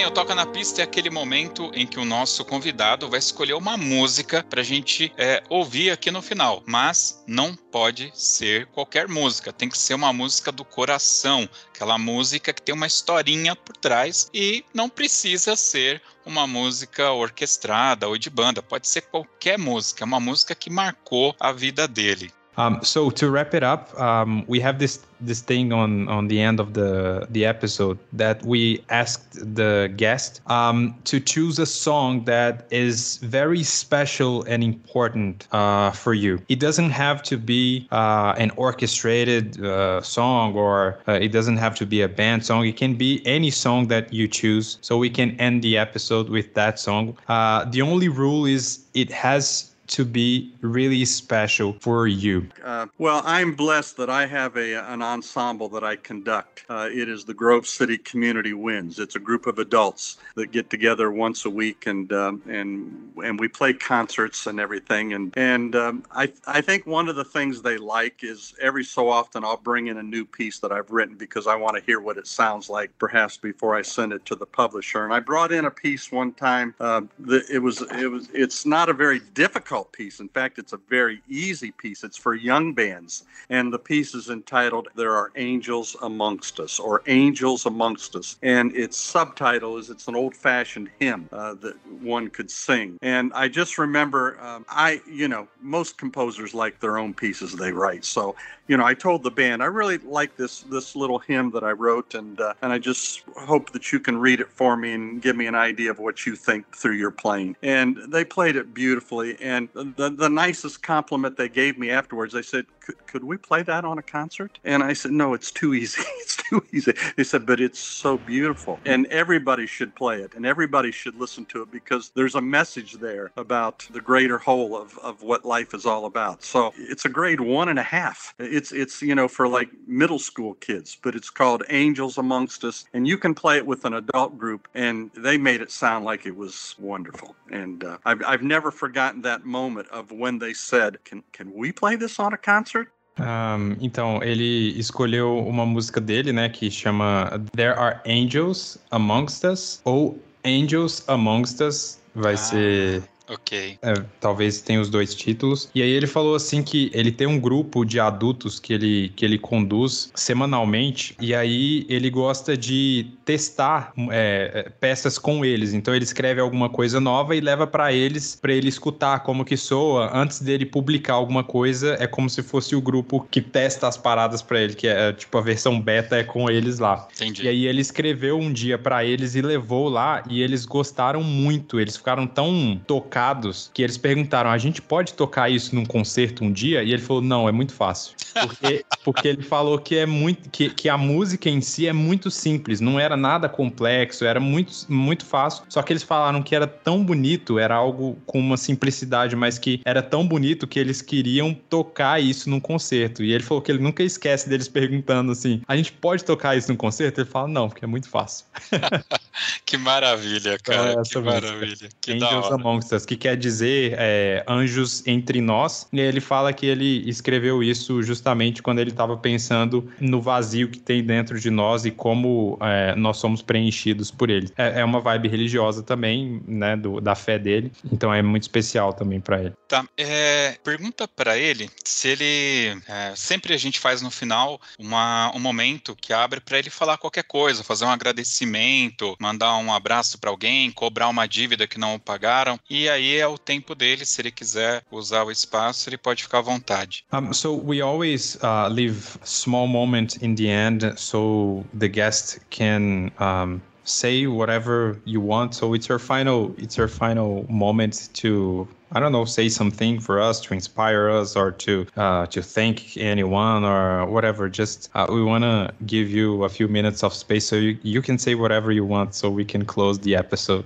Well, um, it's been brought out tonight that uh, I have uh, written music for a long time and uh, I have uh, written a lot of pieces, and uh, I'll let the, the audiences around the world be the judges of the quality of the music and, and how it appeals to them. But uh, I can tell you that uh, uh, I consider myself a very lucky person to have lived the life that I've lived. Um, I've told a lot of stories tonight about my childhood, about my parents, about my wife, about my children, and they've all had a tremendous effect on me. And uh, even tonight, the two gentlemen that I've had the pleasure of talking to to, I can assure you, will have had an effect on my life.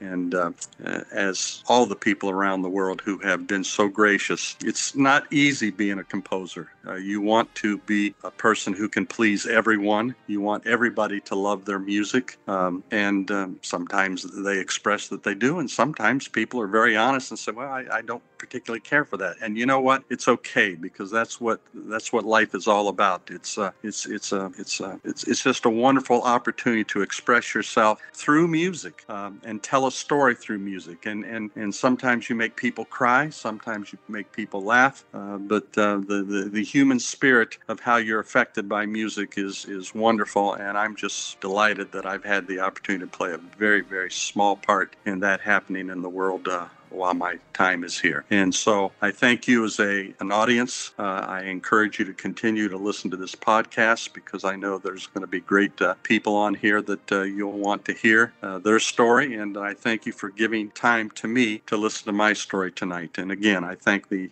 interpreter and the producer of the show. And uh, may we see each other again sometime soon. You know, maybe at a concert. Thank you. Ele começou falando que por toda a noite, né, a gente falou bastante sobre a vida dele sobre a, a história de carreira dele e tal. E ele ele se considera alguém muito sortudo por ter vivido a vida que ele viveu ah, e compondo tudo que ele compôs e trabalhar com música. Ele falou que a família dele, ele citou algumas pessoas da família dele, como os pais dele, como o professor dele, que foi muito importante. Ele falou que todas essas pessoas tiveram um impacto muito grande, positivo na vida dele, que ele é grato por isso. É, ele falou que até os dois, os dois gentlemen, nós dois, eu e você, José, que até nós dois trocando essa ideia e mostrando para para ele é, aonde a música dele chegou, isso tem impacto na vida dele também. Ele tá muito feliz de ter conhecido a gente e saber que tem esse público, né, aqui no Brasil que respeita tanto o trabalho dele. É, e ele falou: ser um compositor não é fácil. É, vai ter momentos que vai ter sim gente que vai ouvir a sua música e vai falar, nossa, incrível, mas vai ter gente que vai ouvir a sua música e falar, não, não gosto, por motivo A, B ou C. E que tá tudo bem, isso faz parte da vida, isso acontece com todo mundo. E que continuem aí quem quer ser compositor, continue uh, escrevendo, continue estudando, porque uh, apesar da, de ser difícil chegar lá, é possível. Ele falou para o pessoal continuar escutando o podcast, ele ficou muito é, feliz de a, a oportunidade ser aberta para ele contar a história dele. Ele tem certeza que vai vir muitas outras pessoas compartilharem a história deles, como já vieram, né? E ele agradeceu muito, muito obrigado por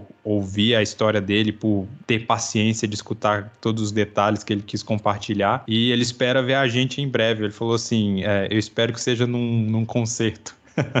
Eu também. James Swearingham, mestre James Swearingen, muito obrigado. Eu estou há mais de cinco anos tentando esse contato para a gente gravar esse podcast. Na realidade, desde a primeira vez que eu escutei uma música sua, eu sabia que eu, do outro lado, eu encontraria uma pessoa muito especial e como todo fã, né, de um artista, um nosso maior medo é que o nosso artista ele decepcione a gente. Só que Deus ele foi muito, muito bom comigo, que eu tive a oportunidade, tô tendo essa oportunidade de te conhecer e conhecer uma pessoa fantástica. Eu conheci a pessoa que compôs uma peça musical que me aproximou ainda mais de Deus e que Deus se faz presente toda vez que eu executo uma peça musical sua. Muito obrigado pela paciência, muito obrigado por esse tempo com a gente e que Deus abençoe a sua vida, da sua família e novamente muito obrigado, muito obrigado. Um, so Josisley is, is uh, sharing a bit of um, well his uh, gratitude to you. He said that uh, he's been trying to make this happen for over five years to make this connection, and he finally got to it. And uh, he actually he said that since he listened to to uh, one of your pieces for the first time, he always wanted to meet the person who wrote. I think it's it's close to what you felt when uh, you told us the story about uh, the Mister. Uh, I forgot his name now. Um, the saxophonist. Mr. Marini. Yes, Mr. Marini, because when you listen to his to his song, he, you wanted to meet the person who wrote that, right? So José, I think he felt the same way as you described, like he wanted to meet you, and um, he is uh, he's very uh, grateful because uh, sometimes we uh, people being fans of someone work uh, someone's work, we are always afraid to meet someone to meet that person and get disappointed. Uh, but he said that God was very good to him that he met you and you are this incredible human being who is giving so much to the world to the world uh, with your music. And um, he said that whenever he listens or when he plays your songs, um, he feels closer to God and uh, he can feel that God is in the room with them. Um, so he wants to thank you so much for uh, being who you are and uh, what you've given to the world uh, through your music. So thank you for your patience with us because I know that uh, speaking through uh, an interpreter is not easy. uh, yes. So thank you so much for for your patience and your time with us tonight. Thank you. Ok, a você ouvinte, nosso muito obrigado por chegar até aqui. E eu já ia cometer uma gafe aqui, não posso deixar de agradecer Felipe Xavier por mais essa participação fantástica. Como eu te escrevi é, por mensagem, você colabora demais aqui comigo no, no Toque 2. Você possibilita essa conexão com esses compositores que a gente ama, que a gente gosta demais, especialmente Mr. É, James Swearingen. Ele é um cara que eu queria muito fazer esse podcast e ele me mandou um e-mail falando que poderia gravar naquele momento, eu poderia ter chamado outra pessoa, mas eu nem achei justo, porque você passou por tantos momentos aqui com a gente e nesse momento que para mim é muito especial, eu queria que você estivesse aqui com a gente. E eu queria que você desse o seu jabá, é, você faz um conteúdo bem legal, tem lá o podcast Coffee X, como que a gente faz para seguir você, o seu conteúdo, cara? Pô, José, eu que agradeço, cara. É sempre muito legal quando eu, quando eu participo. No final, geralmente, minha cabeça tá fritando, mas é muito, é muito legal porque, tipo, como eu não tô nesse universo de vocês de bandas, eu não conheço a maioria dos compositores que vêm, mas quando eu conheço os caras e a gente conversa com eles, é tão legal. Então, tipo, é, valeu, cara, por me chamar sempre aí. Eu, eu gosto pra caramba de fazer. O meu podcast, eu tenho lá meu podcast de cinema, séries e viagens às vezes, que é o Coffee X Podcast. Também tem, vou te mandar o link para você pôr aí, que finalmente eu e a minha querida esposa nós lançamos o nosso curso de inglês. Então a gente abre as matrículas de tempos em tempos. Eu vou te mandar um linkzinho que não tem turma aberta agora, mas a gente tem uma listinha de espera para quem quiser comprar ele em breve aí. A gente vai abrir de novo. É, e a gente tem o canal também, que é o Paula e Felipe Xavier, que a gente dá altas dicas de inglês. Eu acho super importante a gente compartilhar isso, porque sem o inglês a gente não ia estar tá fazendo isso que tá rolando aqui, Com né? certeza. Então, pô, é muito legal e valeu, Josi, pelo convite de sempre aí, porque eu, eu curto pra caramba fazer isso aqui. E obrigado pra Paula por emprestar você aqui. Poderia lá estar tá comendo uma pizza, tomando um vinho e tá aqui com a gente, tá? Para você ouvinte que chegou até aqui, o nosso muito obrigado. Quero só lembrar que para ouvir este e outros podcasts do Toque 2, basta acessar o nosso site www.toque2.com.br. É isso. Obrigado. Valeu. Tchau. Bye.